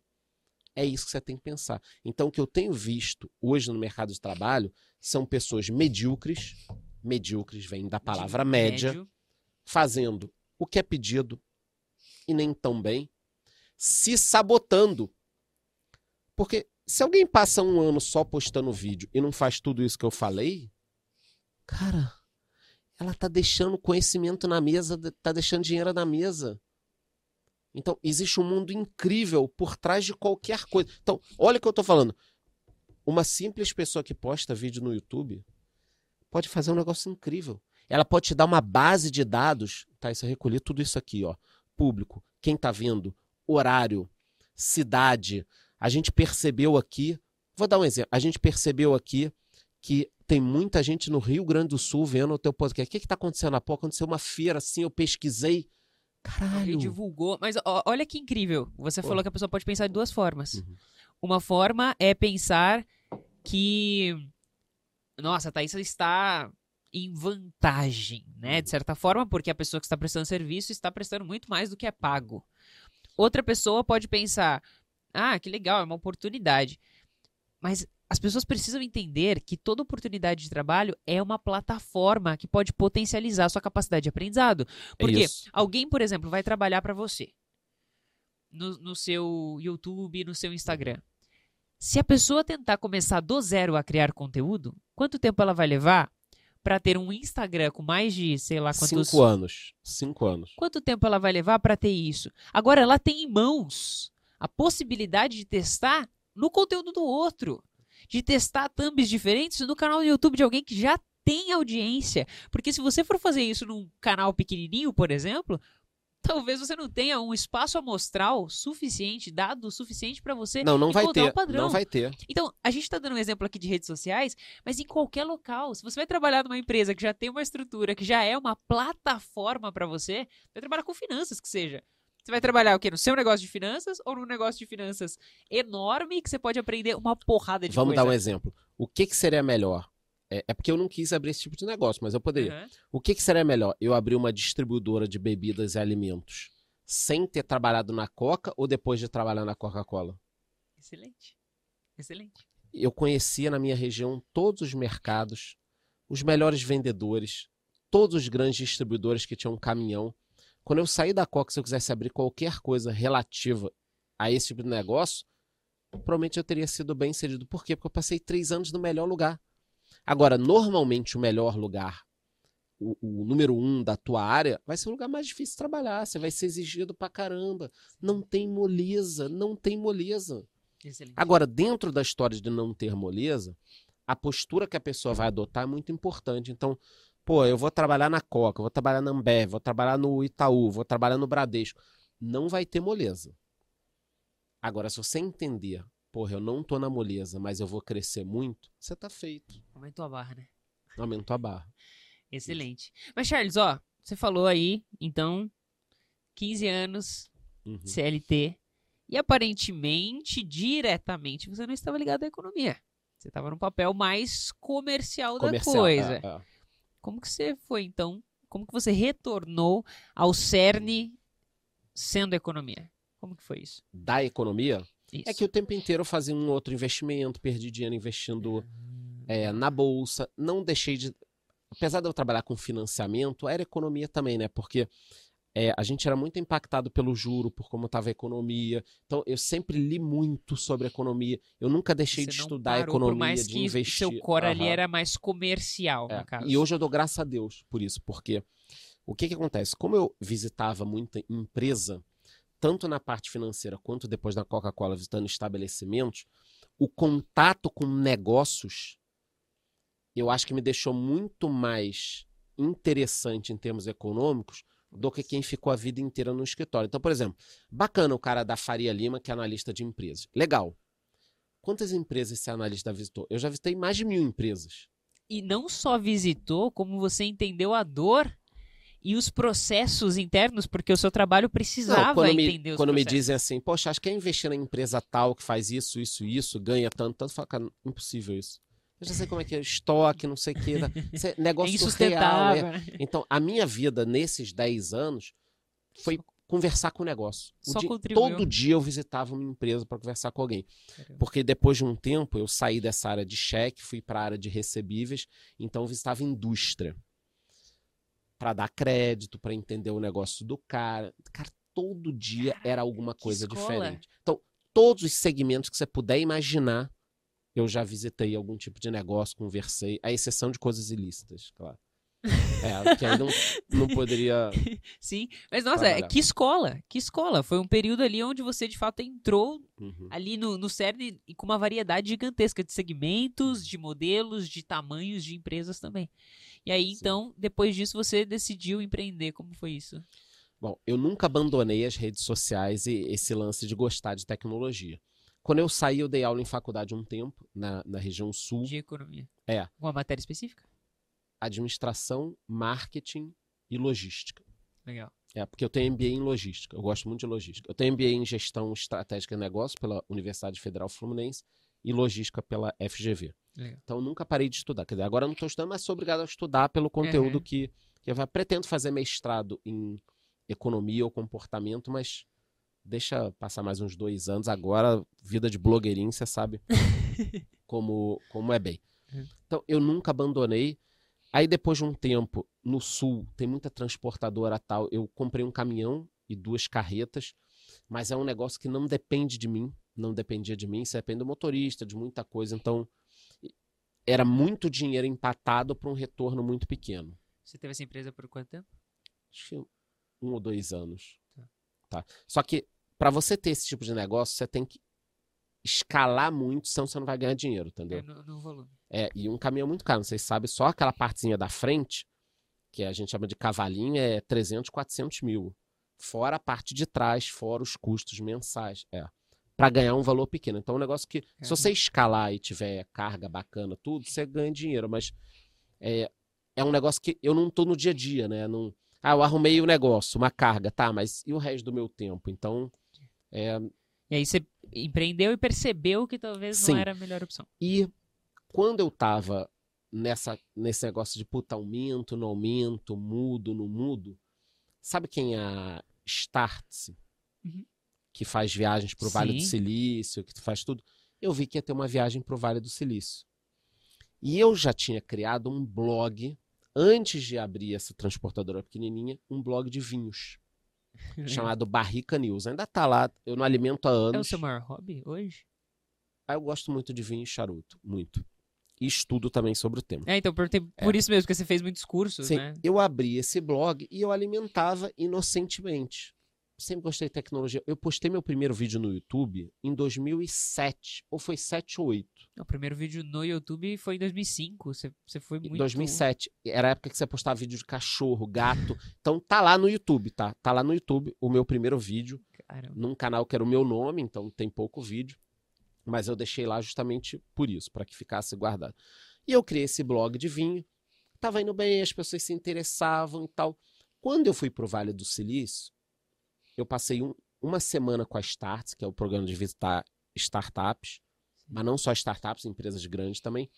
E eu fiquei mais três semanas lá, querendo entender o mercado, é, em Airbnb junto com programadores que eu não conhecia, dividindo, para entender. E voltei de lá, decidido pelo que eu tinha visto, a ter um negócio digital. Caramba, foi o que Não quero mais caminhão, não quero mais loja. Durante uma época eu pensei em ter padaria, porque eu gosto muito de, de negócio. Trabalhei na Coca-Cola e gosto de cozinhar. Falei, pô, pode Somar ser um negócio. É, então, eu tava analisando vários negócios para abrir. Quando eu voltei dos Estados Unidos, 2016, falei, quero ter nada mais físico. Eu quero ter um negócio digital, por escalar, por aquilo tudo que você aprende ali no Vale do Silício. É. Aí eu transformei esse blog de vinho numa coisa de notícias. Tem que lembrar que 2015, 16, 17 foi o ápice do Facebook. Tá? Provavelmente quem tá olhando a gente agora, ah, Facebook eu não uso há muito tempo e tal. Não, você usava em 2015. Era só o Facebook. Inclusive eu lembro de pesquisas na época que as pessoas confundiam a internet com o Facebook. Porque você abria o smartphone e abria o teu computador, você deixava aberto o Facebook. Ali tinham as notícias, seus amigos, era tudo Facebook. Eu transformei num site de notícias o blog e aquela página ali começou a crescer. 15 mil, 20 mil pessoas, 30 mil. Aí você começa a pensar, como é que monetiza? E eu fui descobrindo que tinha pelo, um jeito pelo Facebook, mas o Facebook sabota tudo, tá? O Facebook, diferentemente do YouTube, o YouTube paga o criador, faz tudo direitinho. O Facebook, tanto o Facebook quanto o Instagram, ele eh, sempre anuncia que vai pagar e, e não paga. Mas tinha uma ferramenta bacana, que eram uns sites que criavam notícias. Ainda existe hoje, mas é um negócio pequeno. Esses sites criavam notícias com um link único para você. Tipo um link de afiliado. Não, exatamente um link de Ah, afiliado. legal. Então, por exemplo, eu fazia lá as minhas matériazinhas com notícia.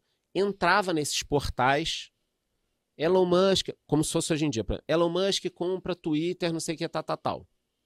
Pagava um real por mil cliques. Aí eu pegava aquele link de afiliado, jogava na minha página e aí eu ganhava por aquilo. Aí depois saiu uma notícia, é, BBB 20 define, BBB 5 define participante paga 3 reais por cada mil cliques. Eu pegava aquele link e grudava no Facebook. Então misturava o meu conteúdo com conteúdo de terceiros e o conteúdo de terceiro me pagava. Falei, Cara, que negócio maneiro, né?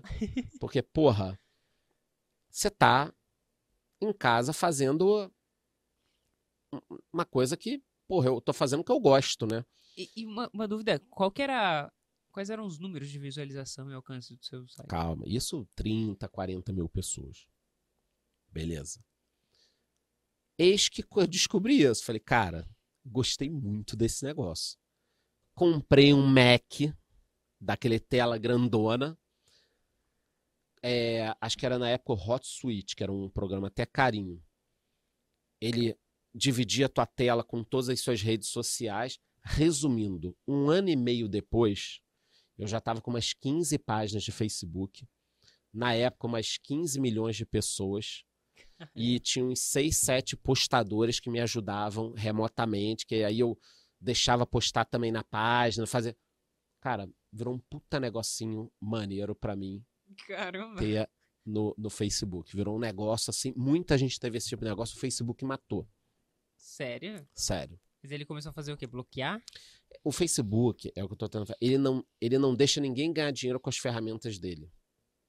Entendeu? Diferentemente do Google, da Twitch. Google, Twitch. Elas te incentivam, né? É, quando ele vê que tem muita gente ganhando dinheiro, o que, que ele faz? Pô, eu quero ficar com metade. O Facebook, puta, tem gente aqui ganhando dinheiro. Vamos matar o negócio. Excelente ideia, né? Você vê, o, qual a única rede social que efetivamente você tem criadores de conteúdo com conteúdo é, educacional, bacana, não sei o quê? O YouTube. Por quê? Ele paga. É justo, fica metade para ele, metade para mim. Não, e, e, cada vez mais tem ferramentas lá dentro, como aquela de membros agora, uhum. mais recente e tal, né? Sempre ferramentas novas para poder te impulsionar nesse sentido, né? Eu não, eu não entendo uma coisa que é porque o Google não, não investiu ainda via YouTube ou via Google em cursos, né?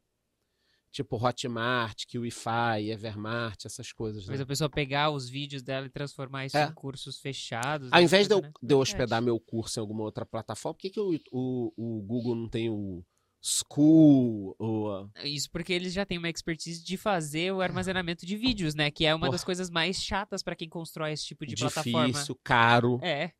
Interessante, hein? É, Interessante. Eu, eu não, não sei por que, que eles não têm. Aí voltando, criou-se isso e eu comecei a ter problema com o Facebook. Todo mundo na época começou a e ter. E não tinha nenhuma outra rede em qual você poderia talvez migrar. Não, você jogava em outro lugar, mas o Facebook é que dava, dava clique pra caralho, assim, um negócio. É, pô, eu tinha, tinha páginas que também. davam. Sim, sim, sim, sim, sim. Eu cheguei a ter mês que nas minhas páginas eu tive mais de 100 milhões de, de visualizações, não de cliques, de impressões em 100 milhões, 100 milhões. Isso numa época uhum. que não Sem ninguém me conhecer. Todo mundo também. Esse é o melhor negócio do mundo. Ninguém me conhecia. Você não usava seu nome para nada. Não. Eu te mostro, ainda tem algumas páginas. Uhum. Eu tinha página de maternidade, comida, é, filme. É.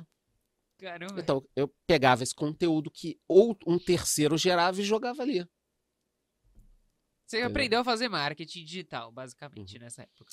E eu entendi também que você conseguia criar páginas dentro das suas páginas. Então, por exemplo, eu tinha uma página com um milhão de pessoas sobre qualquer tema. Criava uma outra página de futebol do zero, postava um conteúdo de futebol e compartilhava na página de notícias.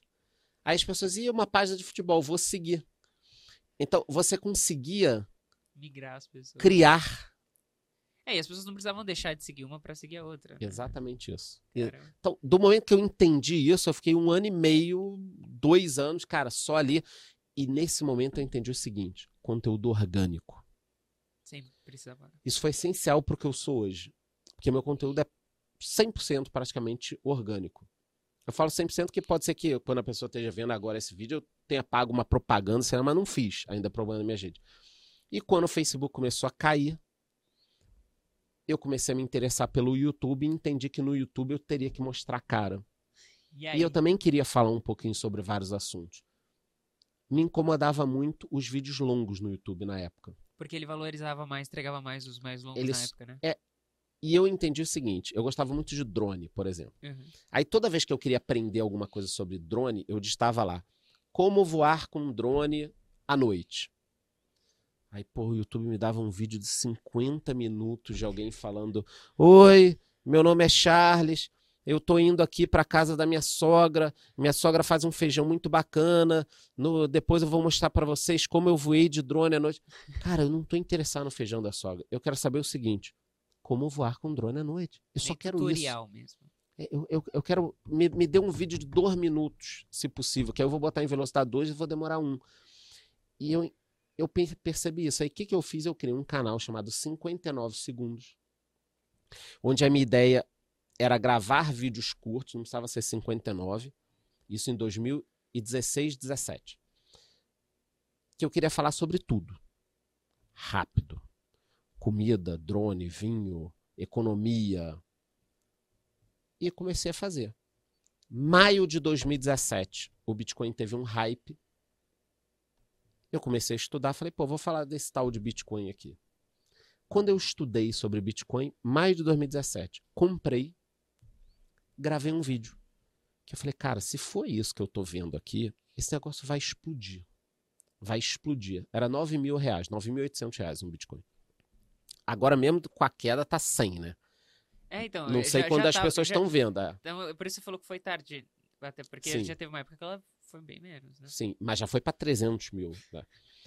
E mais de 2017, quando eu gravei esse vídeo, eu falei, cara, esse negócio é incrível. E comecei a me dedicar um pouco a cripto. E depois gravei alguns vídeos de cripto. E dos conteúdos que eu gravava, o que dava mais gente era cripto. Então eu comecei a entender, é, e eu também entendi o seguinte, não dá para misturar conteúdo no mesmo canal no YouTube se você é pequeno. Tipo, falar de drone, falar de cripto, de vinho, porque aí o cara de vinho não assina o teu canal, porque ele não gosta de drone. O cara de drone acha que cripto é pirâmide. O cara de, de vinho, de, de cripto, não bebe vinho. Então, você não agrada ninguém. Quem fala para todo mundo não fala para ninguém. E até você encontrar alguém que queira esses três, provavelmente é. o nicho é extremamente pequeno. Então, 2017, 18, eu me dediquei praticamente a esse canal e falando muito de cripto. Até, e o canal crescia devagar. E depois eu comecei a pensar, por que eu tô falando só de um assunto se eu invisto em bolsa, eu invisto em fundo, eu invisto. Cara, você vivia do que nessa época, Charles? Daquelas páginas. Das páginas uhum. e você já investia E também. eu comecei a ganhar dinheiro com cripto também. Ah, legal. É, a gente tá falando de uma época que as altcoins davam muito dinheiro. Tá. As moedas menores. Apesar de que 2018 foi uma merda para cripto. Tá. tá? E até o final de 2018, o Facebook existia. No finzinho de 2018, ele, cara, praticamente e o que, que, você fez? Dado que, tipo, tanto a questão das criptos quanto do Facebook, de certa forma, foi ali mais É que aí 2019 começou a melhorar. 2019 o YouTube ah, já começou a me dar uma grana. E eu tenho dinheiro investido da época do trabalho lá atrás. A história então, da formiga e da cigarra. Então né? você podia também Sim. se arriscar um pouco mais. Sim. E a gente vai falar do livro que me ajudou a, a ter essa consciência. Nessa época, 2018 ainda, eu tinha esse canal, falava de cripto e de tudo, mas tentava focar mais em cripto. E chegaram as eleições no Brasil. Eu queria falar sobre, um pouco sobre política e economia, o que eu achava que ia acontecer com o Brasil, mas eu pensei, pô, eu não posso misturar no meu canal que eu falo muito sobre cripto outros assuntos, porque a galera que seguiu isso aqui uhum. seguiu por isso. Segmentação. É, e eu tinha criado o canal Economista Sincero também ali em 2016, 17. Eu criei os 59 segundos e o Economista Sincero. Só que eu não levei o Economista Sincero para frente. Eu deixei ele quieto. E falei só sobre cripto, sobre o resto. Quando foi em outubro de 2018, eleições, eu gravei o primeiro vídeo para Economista Sincero, gravei o segundo. Cara, quando foi em março de 2019, com menos de seis meses do canal, ele já era maior que os 59 segundos. Então eu percebi o seguinte: as pessoas não querem me ver falando só sobre cripto, elas querem ver falando sobre tudo. E eu fui abandonando o canal de cripto e migrando para um canal mais aberto, que é o Economista Sincero, onde eu falo muito de cripto, mas eu me sinto à vontade de falar de economia, de política, de sociedade, de tecnologia. Mas ainda não é tão aberto também quanto no começo do seu canal, onde você falava de drone, não, de não, culinária não, e tudo mais. Você, de certa forma, você segmentou. Sim. Mas consegue ter uma amplitude. Uhum. Legal. Ele, ele tem um escopo um pouco maior, assim. Né? Legal. Mas tem muito mais coisas das quais você não fala lá, né? Por exemplo, toda essa Muito. experiência comercial, de marketing, todos esses conhecimentos. Você é uma pessoa bem generalista, pelo que eu Uhum. percebo. Né? É, eu, particularmente, me considero uma pessoa bem generalista. Tem várias coisas que eu gosto de falar, né? Uhum. Tipo, sou uma pessoa, sou professor de comunicação, mas a minha base é tecnológica, a minha área de estudo é matemática aplicada. Então, assim, tipo, tem vários Mas assuntos. isso é muito bom, né? Que a gente. É bem legal, ao mesmo tempo que eu, sim, eu sofri um pouco, porque eu precisava escolher quando eu fui para as redes sociais. Eu precisava dizer não para algumas coisas, porque eu passei pelo mesmo problema que você. É, eu queria falar de tudo, eu queria falar das soft skills, mas eu também queria pôr um meme de programação, e aí eu acabei nichando pra caramba. Até mais ou menos 20, é, até mais ou menos, acho que uns 17 mil seguidores, eu só tinha programadores me seguindo. Então eu falava de soft skill e de tecnologia para programadores. E aí foi quando eu, eu já dava aula já em escola de comunicação, então eu dava aula para médico, para advogado, tipo, eu dava aula de pós-graduação em gestão de projetos, mas era muito focado na- nas turmas que eu encontrava dentro daquela escola. Mas na minha rede social, eu era a pessoa que falava para programadores. E aí foi esse ano que aí eu, a minha bolha estourou e começou a vir nesse ano, digo, 2022. No começo, quando eu entrei no grupo primo, minha bolha estourou e aí de fato começou a vir manicure, policial militar, tipo de tudo. E eu falei, pera, Maneiro. agora eu não posso falar mais só sobre É. programação e na verdade talvez nem os termos específicos de programação, se não for para eu explicar para essas pessoas. E aí eu passei meio que por uma crisezinha que talvez você tenha passado também em algum momento. Uhum. Porque você falou, agora eu vou ter que escolher. Vou ter que escolher É. o que eu falo. Essa galera já tá aqui. Eu vou ter que escolher alguma coisa que vai levar a gente. Algumas pessoas vão decidir ir embora, né?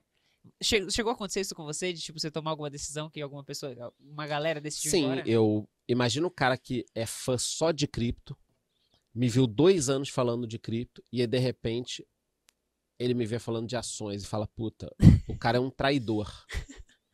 Porque ele acha que só uma coisa vale a pena, entendeu? Então, mas a maior parte veio e o cara entende que. Porque eu dou essa liberdade para as pessoas, né? Eu falo muito sobre isso, cara. Você pode querer uma coisa, outra. É, vale a pena você seguir quem fala sobre coisas que você não concorda, para você abrir a O mente. pensamento crítico, né? Ele É. vem a partir desse choque de, É. de pensamento. Eu, por exemplo, eu sigo pessoas extremamente críticas de criptomoedas e leio o que elas postam. Porque eu posso estar errado. legal, legal. Senão, você tem aquele viés sempre de confirmação, né? Não, só vou seguir quem concorda comigo. Aí você tá sempre achando que tá certo. É uma bolha. Nossa, É. todo mundo pensa desse jeito. Isso, não. caramba, todo mundo. Pô, eu entrei aqui no meu Insta hoje, cara, vai acontecer tal coisa. Claro que você acha que vai, porque você só segue gente que pensa igual, cara. Excelente. Como é que você vai abrir o, o horizonte, né? Excelente, excelente. Charles, a gente falou muito sobre o seu passado, Uhum. sobre vários aspectos, várias habilidades, várias coisas que você fez até chegar no economista sincero, Uhum. né? É, e a gente falou um pouquinho sobre o seu presente também. Mas o que, que você pensa para o futuro? Você é uma pessoa que faz planos de longo prazo para sua carreira? Eu imagino que financeiramente sim. Um- planos de Financeiramente, eu tô bem próximo já da, da, da fase final, já. na fase final, Já. assim, do, do Da chefão. liberdade financeira. Legal. E para sua carreira, para os seus planos, para os seus projetos, a gente já, já teve a oportunidade né, de ter Uhum. alguns almoços onde você compartilhou um pouco dos seus planos, mas você é uma pessoa que faz planos apenas de curto prazo, você deixa a vida te levar, ou você Não. vai avaliando os números, os dados, etc. Conta um pouquinho sobre o seu plano futuro, assim, o, o futuro do economista sincero. como eu tenho essa experiência em rede social de entender esses ciclos, é, hoje eu sou grande no YouTube, estou fazendo um trabalho em outras redes, porque, por exemplo, enquanto a gente está gravando esse podcast, o YouTube está muito bem. Na minha cabeça é a principal rede social. Mas eu já vi o Orkut ser a principal rede social, eu já vi o Facebook ser a principal rede social. E enquanto essas empresas estavam no ápice, se eu falasse que elas iriam acabar ou praticamente acabar, ia todo mundo me chamar de maluco. Sim. Então, é quase certo que Instagram acabe, YouTube acabe, Twitch acabe, TikTok acabe em algum momento. Então, eu já entendi isso. Entendi que você tem que ser relevante em vários locais, que você tem que criar um canal de diálogo aberto com o seu público. Então, o economista sincero do futuro é um cara que está tentando entender quais as melhores formas que eu posso encontrar para ajudar as pessoas a evoluírem Legal. seja no YouTube, seja no futuro no TikTok. Então, eu estou muito preocupado em empacotar esse meu conhecimento e, de forma gratuita, óbvio, na maior parte do tempo, que é como eu sou conhecido, passar isso para a galera, né? Porque eu tenho cada dia mais acreditado na evolução é, diária ali, ou semanal, ou mensal. Eu acho que você, com pequenos ajustes, bem pequenos, cara, você pode voar, entendeu? E, no- e hoje em dia é mais fácil conforme a gente já conversou. Então, o, o Charles do Futuro, Economia Sin- Sincera do Futuro, ele quer falar cada vez mais para mais gente, entendeu? Seria isso que eu, que eu busco. E aí, utilizando também essa, esses algoritmos, né, que a gente acaba conhecendo de redes sociais. E, e curiosidade rápida, de onde veio o nome Economista Sincero? Foi tipo um lapso? Vai ser esse o nome? Acabou? Cara, é. Economista, vou fazer um canal que eu fale as coisas do jeito que eu quiser, tô nem aí. Mas a galera falava pra você? Você é muito sincero, alguma coisa assim? Sempre, sempre falaram, sempre falaram. Então só casou ali. É. E isso eu acho que é uma coisa que deve atrair as pessoas também pro seu canal. O termo sincero Eu acho que o título. economista sincero, mais o diferencial, nada contra quem vende muito produto, Uhum. tá? Eu também tenho produto. Mas eu considero que, o meu canal é o canal onde a pessoa se sente que ela pode assistir desarmada. Seria meio Você não isso. tá ali com os gatilhos mentais, O tentando convencê-la. Do tipo, por você tem exemplo. curso, né? Eu nunca ouvi Tem. você falando do seu Pronto, é isso. e eu tenho milhares de alunos. Só que, cara, você quer começar a investir. Quando você tem 5 mil, não compra meu curso. Vai investir. Aprende comigo gra gratuitamente. Quando você começar a ganhar dinheiro, tiver bem pra caralho, eu tenho produto aqui para você. Ah, não, mas eu não sei nada, eu quero comprar teu curso. Beleza. Vê, vê uns vídeos meus de graça, vê uma coisa. Eu tenho uma trilha ali, eu quero criar mais conteúdo assim. Mas eu sinto que é, o mercado ele se profissionalizou muito de influencers.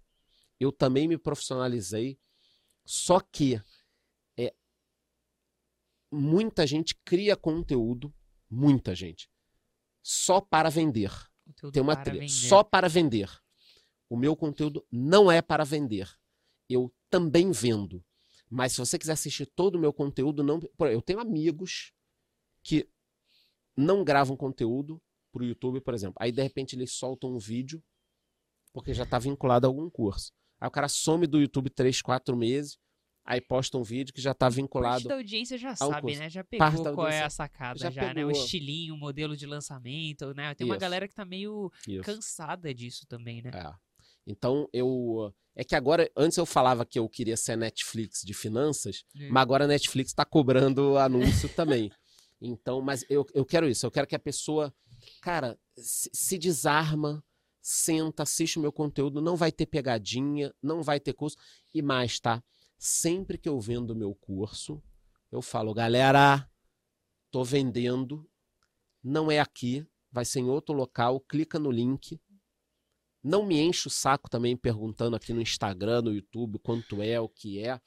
Eu sempre, normalmente eu Não tenho é um grupo é, de WhatsApp ou de Telegram e ali, quem quiser, eu tiro dúvida. Mas o, o, os meus ambientes de conteúdo são gratuitos, abertos, eu quero fazer isso. Também é uma forma de eu devolver para a sociedade que eu consegui ganhar de dinheiro, conhecimento. Eu estou numa situação boa, então eu acho que eu posso proporcionar isso. Mas é o que você falou, as pessoas já estão sentindo, tá? Então, parte da, da minha audiência, do meu alcance, de, desse crescimento que eu estou tendo, eu acho que eu estou colhendo um pouco do que eu venho plantando nos últimos anos, de, de chegar para a pessoa e falar: olha, os três livros que eu li que mais mudaram minha vida são esse, esse, esse, por causa disso, disso, disso, daquilo. Ok, obrigado. A pessoa fica, ué, você não vai, vai me você vender. Você entregou tudo? Como você, assim? Você não vai me vender. Tem que, não tem um link aqui para a semana do livro? ou para não sei o que, gratuito online, não vai ter isso. Não. Ah, é, me dá mais cinco nomes de livro. Tá bom, tem esse, esse, esse. Cara, onde é que você tá me enganando? Tem gente que é assim. Tem gente que, que já, já me parou e falou: Eu gosto muito do teu conteúdo e tal. Onde é que você tá me enganando aqui? Como é que você fala? Não, cara, não tô te enganando. Eu tenho meu dinheiro já, tenho uma condição, vendo. A pessoa, ah, tá bom, tá bom. Tipo, o cara fica, tá bom. Cara, é, e sabe uma coisa que é incrível, assim? Além de, claro, você ser um ótimo comunicador e uhum. ter muita experiência, que eu acho que é, é uma soma de uhum. coisas, uhum. porque você poderia ter muita experiência, mas não conseguir comunicar. Mas você consegue comunicar e é uma forma muito autêntica. Eu falo muito para as pessoas. Quando eu estou dando aula ou criando conteúdo gratuito para as pessoas, eu sempre falo assim: é, até porque eu sou muito nessa vibe sua. Eu dou uma mentoria high ticket, não é para qualquer pessoa. Se a pessoa vem dizer, ah, porque eu tenho medo de falar em público, porque. E a pessoa não usa, por exemplo, a comunicação como ferramenta de trabalho, eu falo, então segue lá os meus conteúdos no Sim. Insta, porque. Não é para você isso. Não é né? para você, é. exato. É para um público específico que precisa desenvolver a comunicação urgentemente para conseguir algo muito específico. Né? É isso. E uma das coisas que eu sempre falo para as pessoas, duas coisas principais, é encontrar o seu estilo de orador. E você, como comunicador, é, você tem o seu jeitinho. E isso é muito importante porque você passa a sua verdade. Quem ouve o Mário Sérgio Cortella percebe que é o Mário Sérgio Cortella. Quem ouve o seu, sua voz uhum. sabe que é você, é o seu jeito, é o seu Quem estilo. escuta o Pondé, cara, o cara tem um. É Exato. É clássico. Né? Exatamente. Agora, é muito natural as pessoas quererem ensinar, e aí falando sobre o mercado de comunicação, uhum. você já deve ter visto isso, cursos falando sobre isso, que eu vou te ensinar tudo que você tem que fazer. E tudo que você não pode. Ah, não pode fazer o braço desse jeito, não pode falar desse jeito, não pode falar tal coisa. Claro que pode. Você pode o que você quiser. Tem até uma frase que eu criei para sintetizar o meu entendimento que é: não existe certo ou errado na comunicação. Existe adequado ou não adequado. Mas adequado a quê? Adequado à mensagem que você quer passar, adequado ao contexto e adequado à audiência. Será que isso que eu estou fazendo, esse gesto, ele vai conseguir passar a mensagem que eu quero passar? Será que quem está do outro lado vai conseguir entender e o contexto pede isso? Ou seja, não tem certo e errado. E a sua comunicação ela é muito adequada ao contexto, a sua audiência, que você conhece, você utiliza os dados para isso, e a mensagem que você quer passar. E aí você encontra o seu jeito único de ser um ótimo comunicador. Então é muito legal porque várias vezes eu já parei para assistir o seu vídeo e naturalmente como professora de comunicação, tem vezes que eu assisto para consumir o conteúdo e tem vezes que eu assisto para analisar a sua comunicação. E, e, é muito legal a forma com que você de fato desempenha isso. O, eu que me gravo, né? Eu que me gravo esses, os três vídeos grandes que eu faço na semana, eu que me gravo. Eu Agora já tem um cara que eu faço a pré-edição e ele edita e sobe para mim no, no YouTube. Até recentemente eu fazia todo esse processo, né? Sim. Mas algumas vezes já me gravaram. Uma outra vez fazendo uns testes e tal. E pessoas que já gravaram outros influenciadores de vários segmentos. E a galera fica assim, cara, como é que pode isso? Por quê? Porque eu ponho meu computador na frente, eu tenho meu conteúdo que eu estudo, faço material antes, e eu gravo num tiro. Então, raríssimas as vezes que eu tenho que ter um corte. Tá? Acontece, às vezes uma vez no vídeo, duas. Mas essa galera profissional que me grava fala, cara, eu gravo com outras pessoas, são 20 cortes, 15 cortes, erro pra caramba tal. Pô, você sente e fala num tiro, você pega 20, 25 minutos, sai falando, seja bem-vindo à economia sincera, acontece isso, acontece... E sou eu falando mesmo. É como se eu tivesse aqui com você. Ah, vou falar sobre cinco fundos imobiliários para não sei o quê. Não, você pode fazer isso, aquilo, porque o juro subiu e vou... Cara, sai falando. Aí eu tenho ali meus slides, meu material que eu mesmo preparo antes. O que ajuda Um também. vídeo grande tem de 40 a 60 slides. Cada vídeo, cada vídeo é tudo preparado. Há uma e... dedicação, né? Sim.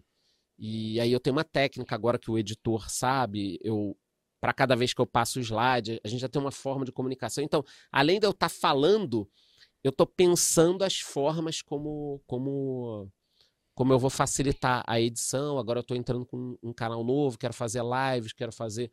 Então, eu acho que o, a gente está na era da, da comunicação, né? Sim. Então... Sim. E a prática, né? Você praticou muito é. para chegar nesse ponto. Não foi de um dia para o outro. Você comentou diversas ocasiões onde você precisou utilizar a sua comunicação, onde você pegou o feedback, onde você colocou em prática, ou seja, foram diversas habilidades necessárias para você chegar hoje exatamente onde você está. Quando acontece alguma coisa, tipo, ah, aconteceu alguma coisa na minha empresa, já alguém que alguém me conta.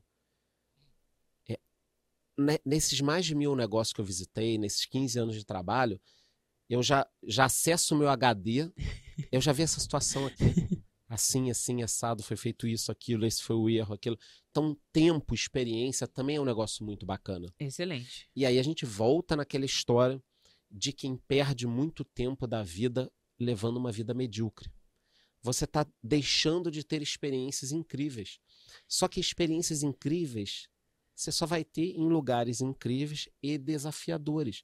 Se a tua vida está muito tranquila, bichão. Tem alguma coisa você não que vai evoluir.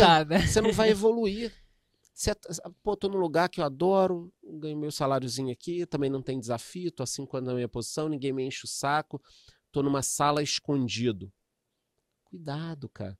E não é só cuidado, você tá deixando de viver aventuras, entendeu? O trabalho também é uma aventura. Total, muito, é. muita aventura, né, Charles? Porra, às vezes até demais. até demais. É. Charles, excelente. Uhum. Amei, sim, nossa conversa até agora e tem um momento onde eu chamo de bate-bola. Então eu vou fazer uma Eita. pergunta e aí você me tá. responde. Tá. Então a primeira pergunta é um único livro, um só. Tá? Eu sei que você já leu tá. uma porrada já. Você quer fazer as outras? Eu, eu trouxe o livro para te dar de presente. Você quer fazer todas as outras eu, e eu te entrego depois ou quer que eu te Pode entregue agora? agora, manda ver, manda Atenção, ver. produção. Atenção, produção. Produção. Sabe que no meu canal eu falo muito produção. É. Produção, coloca produção coloca na tela, produção faz isso, aquilo. Mas a galera já sacou que não tem produção, é sou eu mesmo. Então, produção, tá uma merda aqui o áudio, mas é culpa minha, entendeu? Produção, Caramba, Charles! É. Aí parece aquele meme do Homem-Aranha, um apontando é. pra ele mesmo, sabe? Mas calma aí que eu tenho... Aqui tem uma produção de verdade, galera, né? Tem realmente outras pessoas. Meu Deus! Aqui, calma aí, toma aqui, já guarda. Jogar tudo dentro. O que eu tenho aqui? Eu tenho, antes do livro aqui, canequinha do meu canal, ah. calma porra ou vai dar merda. Depende do dia, né? Depende do dia. Obrigado. Tenho as bolachinhas de chopp da, da... Para você entender, eu todos os meus vídeos do YouTube eu faço um sorteio onde eu dou um caderno e um livro. Tá? Legal. o caderno, até hoje eu não expliquei por que, que eu dou o caderno, mas depois eu vou explicar. Não pode, esse é inédito porque tem, um- tem um motivo. Uhum. E, e eu dou o livro. E com o livro vão os meus marcadores de livro. E aí, que que eu, por que, que eu fiz a bolachinha de show? Porque eu falo o seguinte: eu faço sorteio do livro em todos os vídeos. E eu falo, cara, se você não lê, pelo menos você tem que beber. Então eu, eu tô atendendo a todos os públicos, dando a bolachinha de chopp ou a coisa, né? Não, eu achei ótimo porque eu nem precisei ser sorteada, né? É, já aí eu tenho aqui, ó, o caderninho que eu dou para todas as pessoas. Que a gente vai descobrir algum dia. Sim, é porque eu tô para gravar um vídeo, não sei se já foi ao ar, porque Obrigado. eu uso até hoje papel, caneta e bloco para fazer todos os meus planejamentos do dia a dia. Que legal. É, eu tenho no meu smartphone, mas é, impacta mais você ainda anotar, arriscar, tal. É a forma como eu me organizo. Legal. Então, quando eu tô em todos os vídeos, cara, pensa, eu tenho, sei lá, 500, 600 vídeos, todo o meu conteúdo tem um livro e um caderno. Também é uma forma de eu devolver é, para a sociedade isso, né? E aí é uma novidade, também a galera que me segue vai entender, Olha evolução só. é a minha comunidade, depois a gente vai falar sobre isso. O Em algum- smartphone. é. Isso é evolução. Eu, eu tenho batido muito na tecla de que eu percebi isso conversando com muita gente, da questão de que precisa muito pouco para você evoluir. Volto a falar. É muito mais difícil alguém de alta performance evoluir do que alguém que está começando mediano ou até num nível mais alto, que ainda não está absurdo. Então, eu, eu, o meu 2023 vai ser muito trabalhando isso com a galera, né? Quer dizer, quais ajustes finos que a gente consegue aqui agora, agora, Prático. prático, pro cara semana que vem estar melhor de vida. Excelente. Sem excelente. enrolação. Cara, vou mudar isso aqui. O que, que você não tá fazendo? Eu vou diagnosticar. Tá aqui, ó. Isso, isso aqui, um passinho. Por isso que é, um, é Uhum. uma escadinha e o último cara tá num, num ponto, porque a gente evoluiu para isso, Tá né? até em cima do de um. É o degrau, é isso que eu tô falando. É, é o, é o. Cara, legal. é um passinho, assim. É a comunicação, é o jeito, é a, é a- Então, e o livro que eu li que me impactou muito, que me ajudou demais. Produção aqui, filma aqui, produção. Tá, tá aparecendo. Eu tô olhando lá na tela da produção. Agora tá, tô eu e, e o livro aqui. Pai rico, pai pobre. E quando você perguntou, ah, como é que você sobrevivia enquanto você não estava faturando muito entre um trabalho e outro, você tem que se preparar, quem vai empreender, né? Perfeito. Muitas vezes pode ficar seis meses, um ano sem faturar nada.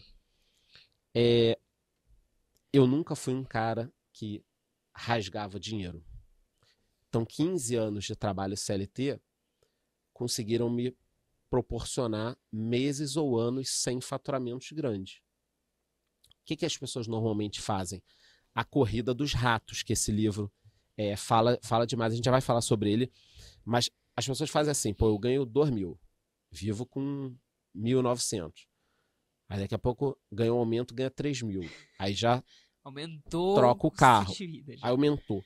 O resumo da história é que quem ganha 3 mil acha que quando estiver ganhando 10 vai estar rico, guardando 5 por mês. E quando ela está ganhando 10, ela está toda enrolada já, tá com financiamento de casa, dois carros, indo para Disney é, a cada dois anos tal. E ela está enrolada de dinheiro. Então, esse livro aqui, ele fala muito sobre passivo, ativo, tudo de forma muito simples, tá? A importância de poupar, de cuidar, de investir, de... Óbvio que tem uma outra coisa diferente, porque ele mora no, nos Estados Unidos, esse cara aqui. Então, mas o grosso do livro, cara, ele deveria, eu falo para todo mundo, deveria ser obrigatório no colégio, Que legal. Que legal. entendeu? Porque ele muda, esse livro aqui muda uma vida. Pena que ele é um pouquinho mais caro do que os outros livros. Tipo, ah, vai, um. Você consegue comprar alguns outros livros bacanas, tipo O Rico da Babilônia, O Segredo da Mente Milionária, por mais 29, acessíveis. 39. Esse já é um livro de 59, 69, às vezes 79. Mas, cara, Pai Rico, Pai Pobre, quem tá assistindo a gente não leu ainda, acaba o podcast, não é para desligar agora. Acabou o podcast? Entra na livraria virtual e compra agora. Ou, se tem uma livraria na sua cidade, você pode ir na livraria que pode ter uma, uma promoção. Eu sugiro que você compre agora já o livro. Não, não deixa para depois. Tipo, ah, legal, vou anotar aqui na minha agenda. Vai anotar porra nenhuma. Compra agora. né? Excelente, concordo, concordo plenamente. Compra agora. Tem uma coisa que eu gosto bastante de ver em livros, até por isso Uhum. que eu pedi pra você trazer fisicamente o que você escolhesse, que são os nomes dos capítulos. Olha só, os ricos não trabalham por dinheiro. Esse já é o capítulo 1. O 2 é Por que possibilitar a proficiência financeira? Capítulo 3 é Cuide do seu negócio. O 4 é a história dos impostos e o poder das sociedades anônimas. O 5 é Os ricos inventam o dinheiro. Vamos ver o que mais? Trabalhe para aprender, não por dinheiro. Olha só o alinhamento. Falamos aqui. ó. Tudo que a gente tá falando, capítulo 6. O capítulo 7 é Supere os obstáculos. O capítulo 8 é Movimente-se. Capítulo 9, Ainda quer mais? Aqui estão algumas possibilidades. Então são esses, tem alguns Aí, por exemplo, vamos dar um exemplo aqui, né? O cara mora numa região onde ele é acima da média. A gente já falou aqui que, ou a gente falou pouco, ou talvez não tenha falado, de que você é a média das pessoas que você convive. É clichê, mas é verdade. E aí, de repente, tem alguém assistindo, a gente fala, pô, adoro o papo de vocês e tal, mas vai voltar naquela história. É, eu não consigo achar ninguém do nível de vocês ou do nível que eu acho que eu sou para conviver. E do nível nosso, eu não tô falando que a gente seja melhor ou pior. Tô falando que a gente se esforça todo dia para ser melhor. É esse o nível que eu tô, que eu tô falando. Cara, quem tá assistindo a gente e acha que não, não tem ninguém em volta, o cara pode ficar amigo dele. É só comprar o livro.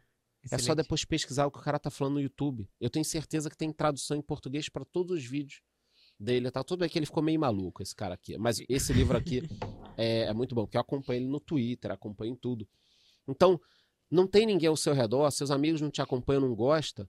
Já leu esse livro? Não. Compra o livro que você lendo, você vai sentir que você tá ali com um cara, ele tá ele tá narrando para você a vida dele.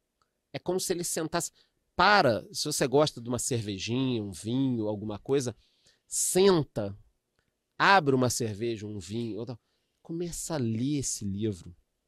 Outro livro que eu falo para todo mundo que é O Homem Mais Rico da Babilônia. Cara, é um livro que depois que você lê, são algumas historinhas. Você lê em um final de semana. Mas se a pessoa não lê muito, pode ler em dois meses, tá tudo bem. Pode ler duas, três páginas por dia. É um livro que muda a vida da pessoa, cara. E esse, O Homem Mais Rico da Babilônia, é um negócio bacana porque como é uma historinha, você consegue entrar no YouTube, tem o audiobook lá, o, Legal. você consegue escutar. Então você pode ler e ir escutando a pessoa narrando. Incrível, cara. Você absorve muito assim. Então é a história do, do passinho aí que eu falei da evolução. Já leu Pai Rico, Pai Pobre e o Homem Mais Rico da Babilônia? Não. Eu garanto, eu garanto, eu só não prometo devolver o seu dinheiro de volta porque eu não peguei dinheiro nenhum. né? Senão eu devolveria. Mas eu garanto que você comprar agora Pai, Homem, o Homem Mágico da, da Babilônia e o Pai Rico, Pai Pobre, comprar agora e você começar a ler esses dois livros, eu duvido que mês que vem você vai ser a mesma pessoa. Eu duvido, eu duvido, duvido, duvido. Você vai subir um degrau. Você vai entender o que o que te dá dinheiro, o que te toma dinheiro. Eles falam sobre emprestar dinheiro para amigo, para negócio que não presta.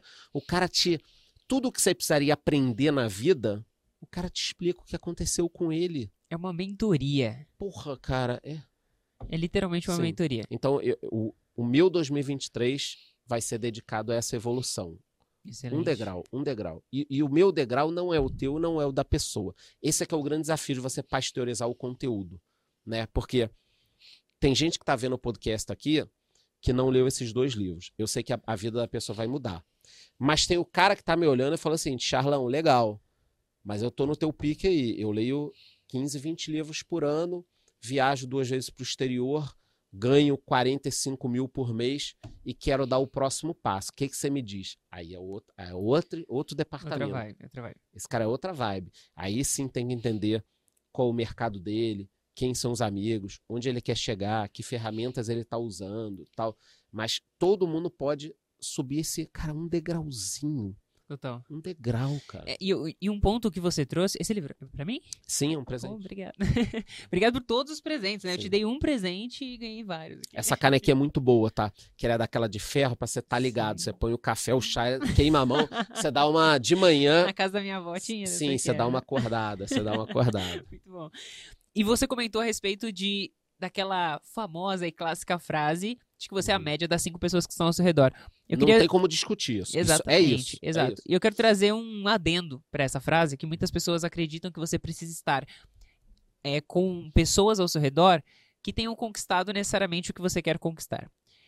Mas eu particularmente tenho uma visão relativamente diferente, que é você estar com pelo menos cinco pessoas ao seu redor que tenham as habilidades que você quer desenvolver. Ok. Então, por exemplo, se você não é uma pessoa disciplinada e você quer desenvolver a disciplina, se você só tem gente ao seu lado que é completamente indisciplinado, nossa, vai ser muito difícil você Muito. desenvolver essa habilidade. Se você só tem ao seu lado amigos, amigas que não leem, nossa, vai ser muito difícil você.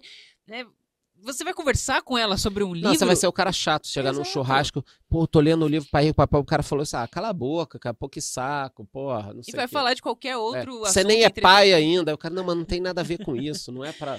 Exato. Agora, se você estiver com pessoas pelo menos ao seu Uhum. redor, claro que conhecer pessoas que já alcançaram o que você quer alcançar, elas vão conseguir te abrir os olhos para muitas coisas Uhum. das quais você ainda não conseguiu a- ver, né? E um fenômeno que aconteceu comigo, acontece com muita gente, é que conforme você vai crescendo ou querendo crescer, muitas vezes alguns amigos vão mudando. Sim. E não é porque você Isso aconteceu aconteceu, mas não é porque você evita esses amigos. É porque você é expurgado de alguns grupos, né? Então, por exemplo, ima- vamos imaginar a pessoa que tá vendo aqui a gente, aí lê esse livro, lê o outro, faz um curso de investimento, começa tal, aí ela vai num churrasco que tá todo mundo falando só de futebol.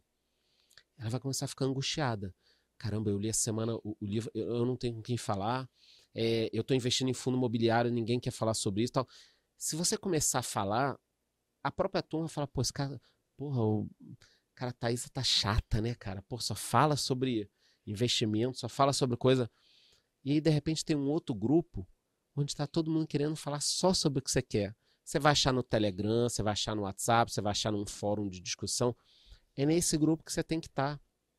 Onde o que você quer vai, vai fazer você evoluir. Então, o ideal é que você case isso, né? Mantenha seus amigos, mantenha a família, Mas não mantenha a evolução. as coisas. É, mas se você ficar só no, que nem se falou, num grupo que não quer evoluir, não dá. Pô, é, é muito comum em cidade menor, não no Rio de Janeiro, São Paulo, capital, mas cidade menor, eu que já vivia, assim, a galera final de semana, sábado, domingo, vai lavar o carro no posto, aí fica todo mundo bebendo, fica todo...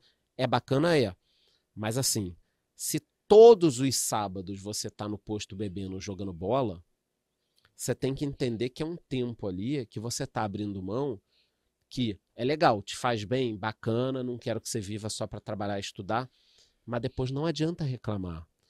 Você não vai ter uma vida extraordinária sem fazer coisas extraordinárias. E momentos da sua vida serão Exatamente. desbalanceados. As pessoas precisam entender que para você chegar onde você chegou, para eu chegar onde eu estou chegando, onde eu cheguei, Uhum. A gente teve que tomar decisões difíceis, Uhum. alguns riscos, né? E a gente precisou abrir mão de algumas coisas. Trabalhei muitos anos sem tirar férias. Exato. Então, Acabou, assim, cara. e é uma vida desbalanceada, é uma fase desbalanceada. Claro que eu, particularmente, não recomendo que as pessoas trabalhem 14, 15 horas por dia uma vida toda, porque isso é Tá, mas você insustentável. conheceu alguém até hoje que, sem aquela exceção, uma. Bom, você pode conhecer uma. Eu não conheço, tá? Dizendo. Alguém que tem um resultado extraordinário, chegou em algum lugar extraordinário, que pelo menos um, dois, três, seis meses da vida não trabalhou 14, 15, 18 horas por dia. Eu nunca conheci. E abriu em algum de... momento você tem que. E abriu mão de alguma coisa. É. De tempo com alguém, com a família, por exemplo. Uhum. De deixar de fazer alguma outra coisa que importava. E, de novo, a gente não tá falando que é pra você deixar de se importar com a sua saúde, que, sem dúvida, se você não tem saúde, você É. não consegue trabalhar e tudo mais. Mas vão ter momentos, fases, das quais você vai precisar se dedicar de forma intensa pra conseguir resultados extraordinários, Com como você certeza. comentou. Com certeza. Excelente. Charles, próxima pergunta do bate-bola aqui é um filme. Cara, um, um filme Um só. mais voltado para negócio, em geral. Pra você, o filme, sei lá, o melhor filme que você mais gosta, não precisa necessariamente ter relação com o seu trabalho. Eu não. gosto muito de série, uma série antiga, Band of Brothers. Qual que é a história? que é uma série antiga, fala sobre um batalhão na Segunda Guerra Mundial. E aí vai contando a história, uma história verídica, como eles se ajudavam, o que aconteceu. É, deve ter em algum, algum desses Netflix, Amazon, alguma coisa. E a gente tá falando de coisas atuais, falou do We Crashed, que é muito bacana, que eu acho que traz muito contexto da- das startups. Excelente. Se sua Uhum. vida fosse um filme, qual seria a trilha sonora? A principal. A principal, Curtindo a Vida Doidado, oh yeah. Não sei se você sabe, quem, quem não assistiu vai assistir do Ferris Bueller. Excelente.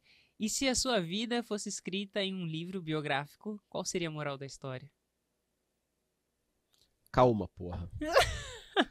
Por que, por que o calma, porra, né? A gente nem falou disso hoje. É, o, o público acabou botando essa hashtag tudo que eu usei, porque eu falava calma, porra, pra muitas coisas, né? Então, tá ganhando muito dinheiro, calma, porra, cuidado. O mercado tá ruim, calma, não sei. Você perdeu o emprego, calma, porra. Então, é, é meio que assim, calma, sabe? Tipo, tá tudo ruim, vai melhorar. Tá tudo bem, vai piorar. É, você tá passando por um momento difícil, calma que vai se resolver. Tá num momento bom, calma que vai piorar um pouquinho depois. Então, eu acho que esse bordão, que é meio palavrão, não é, porque no Rio isso, essa palavra não é palavrão, ele resume um pouco, sabe? Tipo, calma. Vai fazendo aos poucos que você vai evoluir. Excelente. Charles, brigada Eu demais. que agradeço. A gente teria um monte de outras coisas, a gente passaria. Deixa pro próximo. É, já a gente vai deixar com gostinho de quero mais. Uhum. Então, por favor, comentem aqui. Se vocês gostaram, eu tenho certeza que a galera gostou, mas deixem o comentário pra gente também, o feedback, né? Afinal de contas, a gente gosta de feedback É. pra poder evoluir. E, Charles, deixa suas redes sociais e a última mensagem pra galera, por favor. Economista Sincero no YouTube ou o canal Calma Porra também no YouTube, os dois canais. No Instagram, charles.wicz, Verificado, cuidado com os fakes. Fake todo dia, nossa, né? Impressionante no Instagram. Agora, finalmente, você tá verificado, né? Porque eu lembro Finalmente, daquela é. época que a gente tava falando, pô, por que, Pô, que criavam não 10 ajuda? fakes meus todo dia, cara. Esse é um E o negócio... problema é que as pessoas estavam caindo, né? Sim. Por confiar em Cara, você, né? criavam fakes meus com 80 mil seguidores. Aí o cara ia, ia seguir via. Ah, tá esse aqui com 80 mil, 100 mil, é ele mesmo, né? Não era. Caramba. É isso. Charles, muito obrigada pela sua participação, por ter aceitado o meu convite. Foi um papo. Eu, particularmente, gostei muito da nossa. Também. conversa. Eu não tenho dúvida de que a galera também vai gostar muito, vai conseguir aprender, vai poder Uhum. levar para sua vida vários aprendizados a partir da sua história. E você que está aí, por favor, não deixe de se inscrever, se você estiver pelo YouTube, se inscrever no canal. Caso você esteja em alguma plataforma de áudio, também não deixe de seguir para você ser notificado dos próximos episódios. Deixa o seu like, compartilha com o máximo de pessoas possível, não deixe de seguir o Charles. Pelo amor de Deus. Pelo amor de Deus. É. E a última mensagem é calma, porque se tá ruim, É. vai melhorar. Se tá bom, Vai piorar. momento vai piorar. É isso aí, muito obrigado e a gente se vê numa próxima. Pronto. Caraca, Chegou a dar meia horinha do episódio? meia horinha.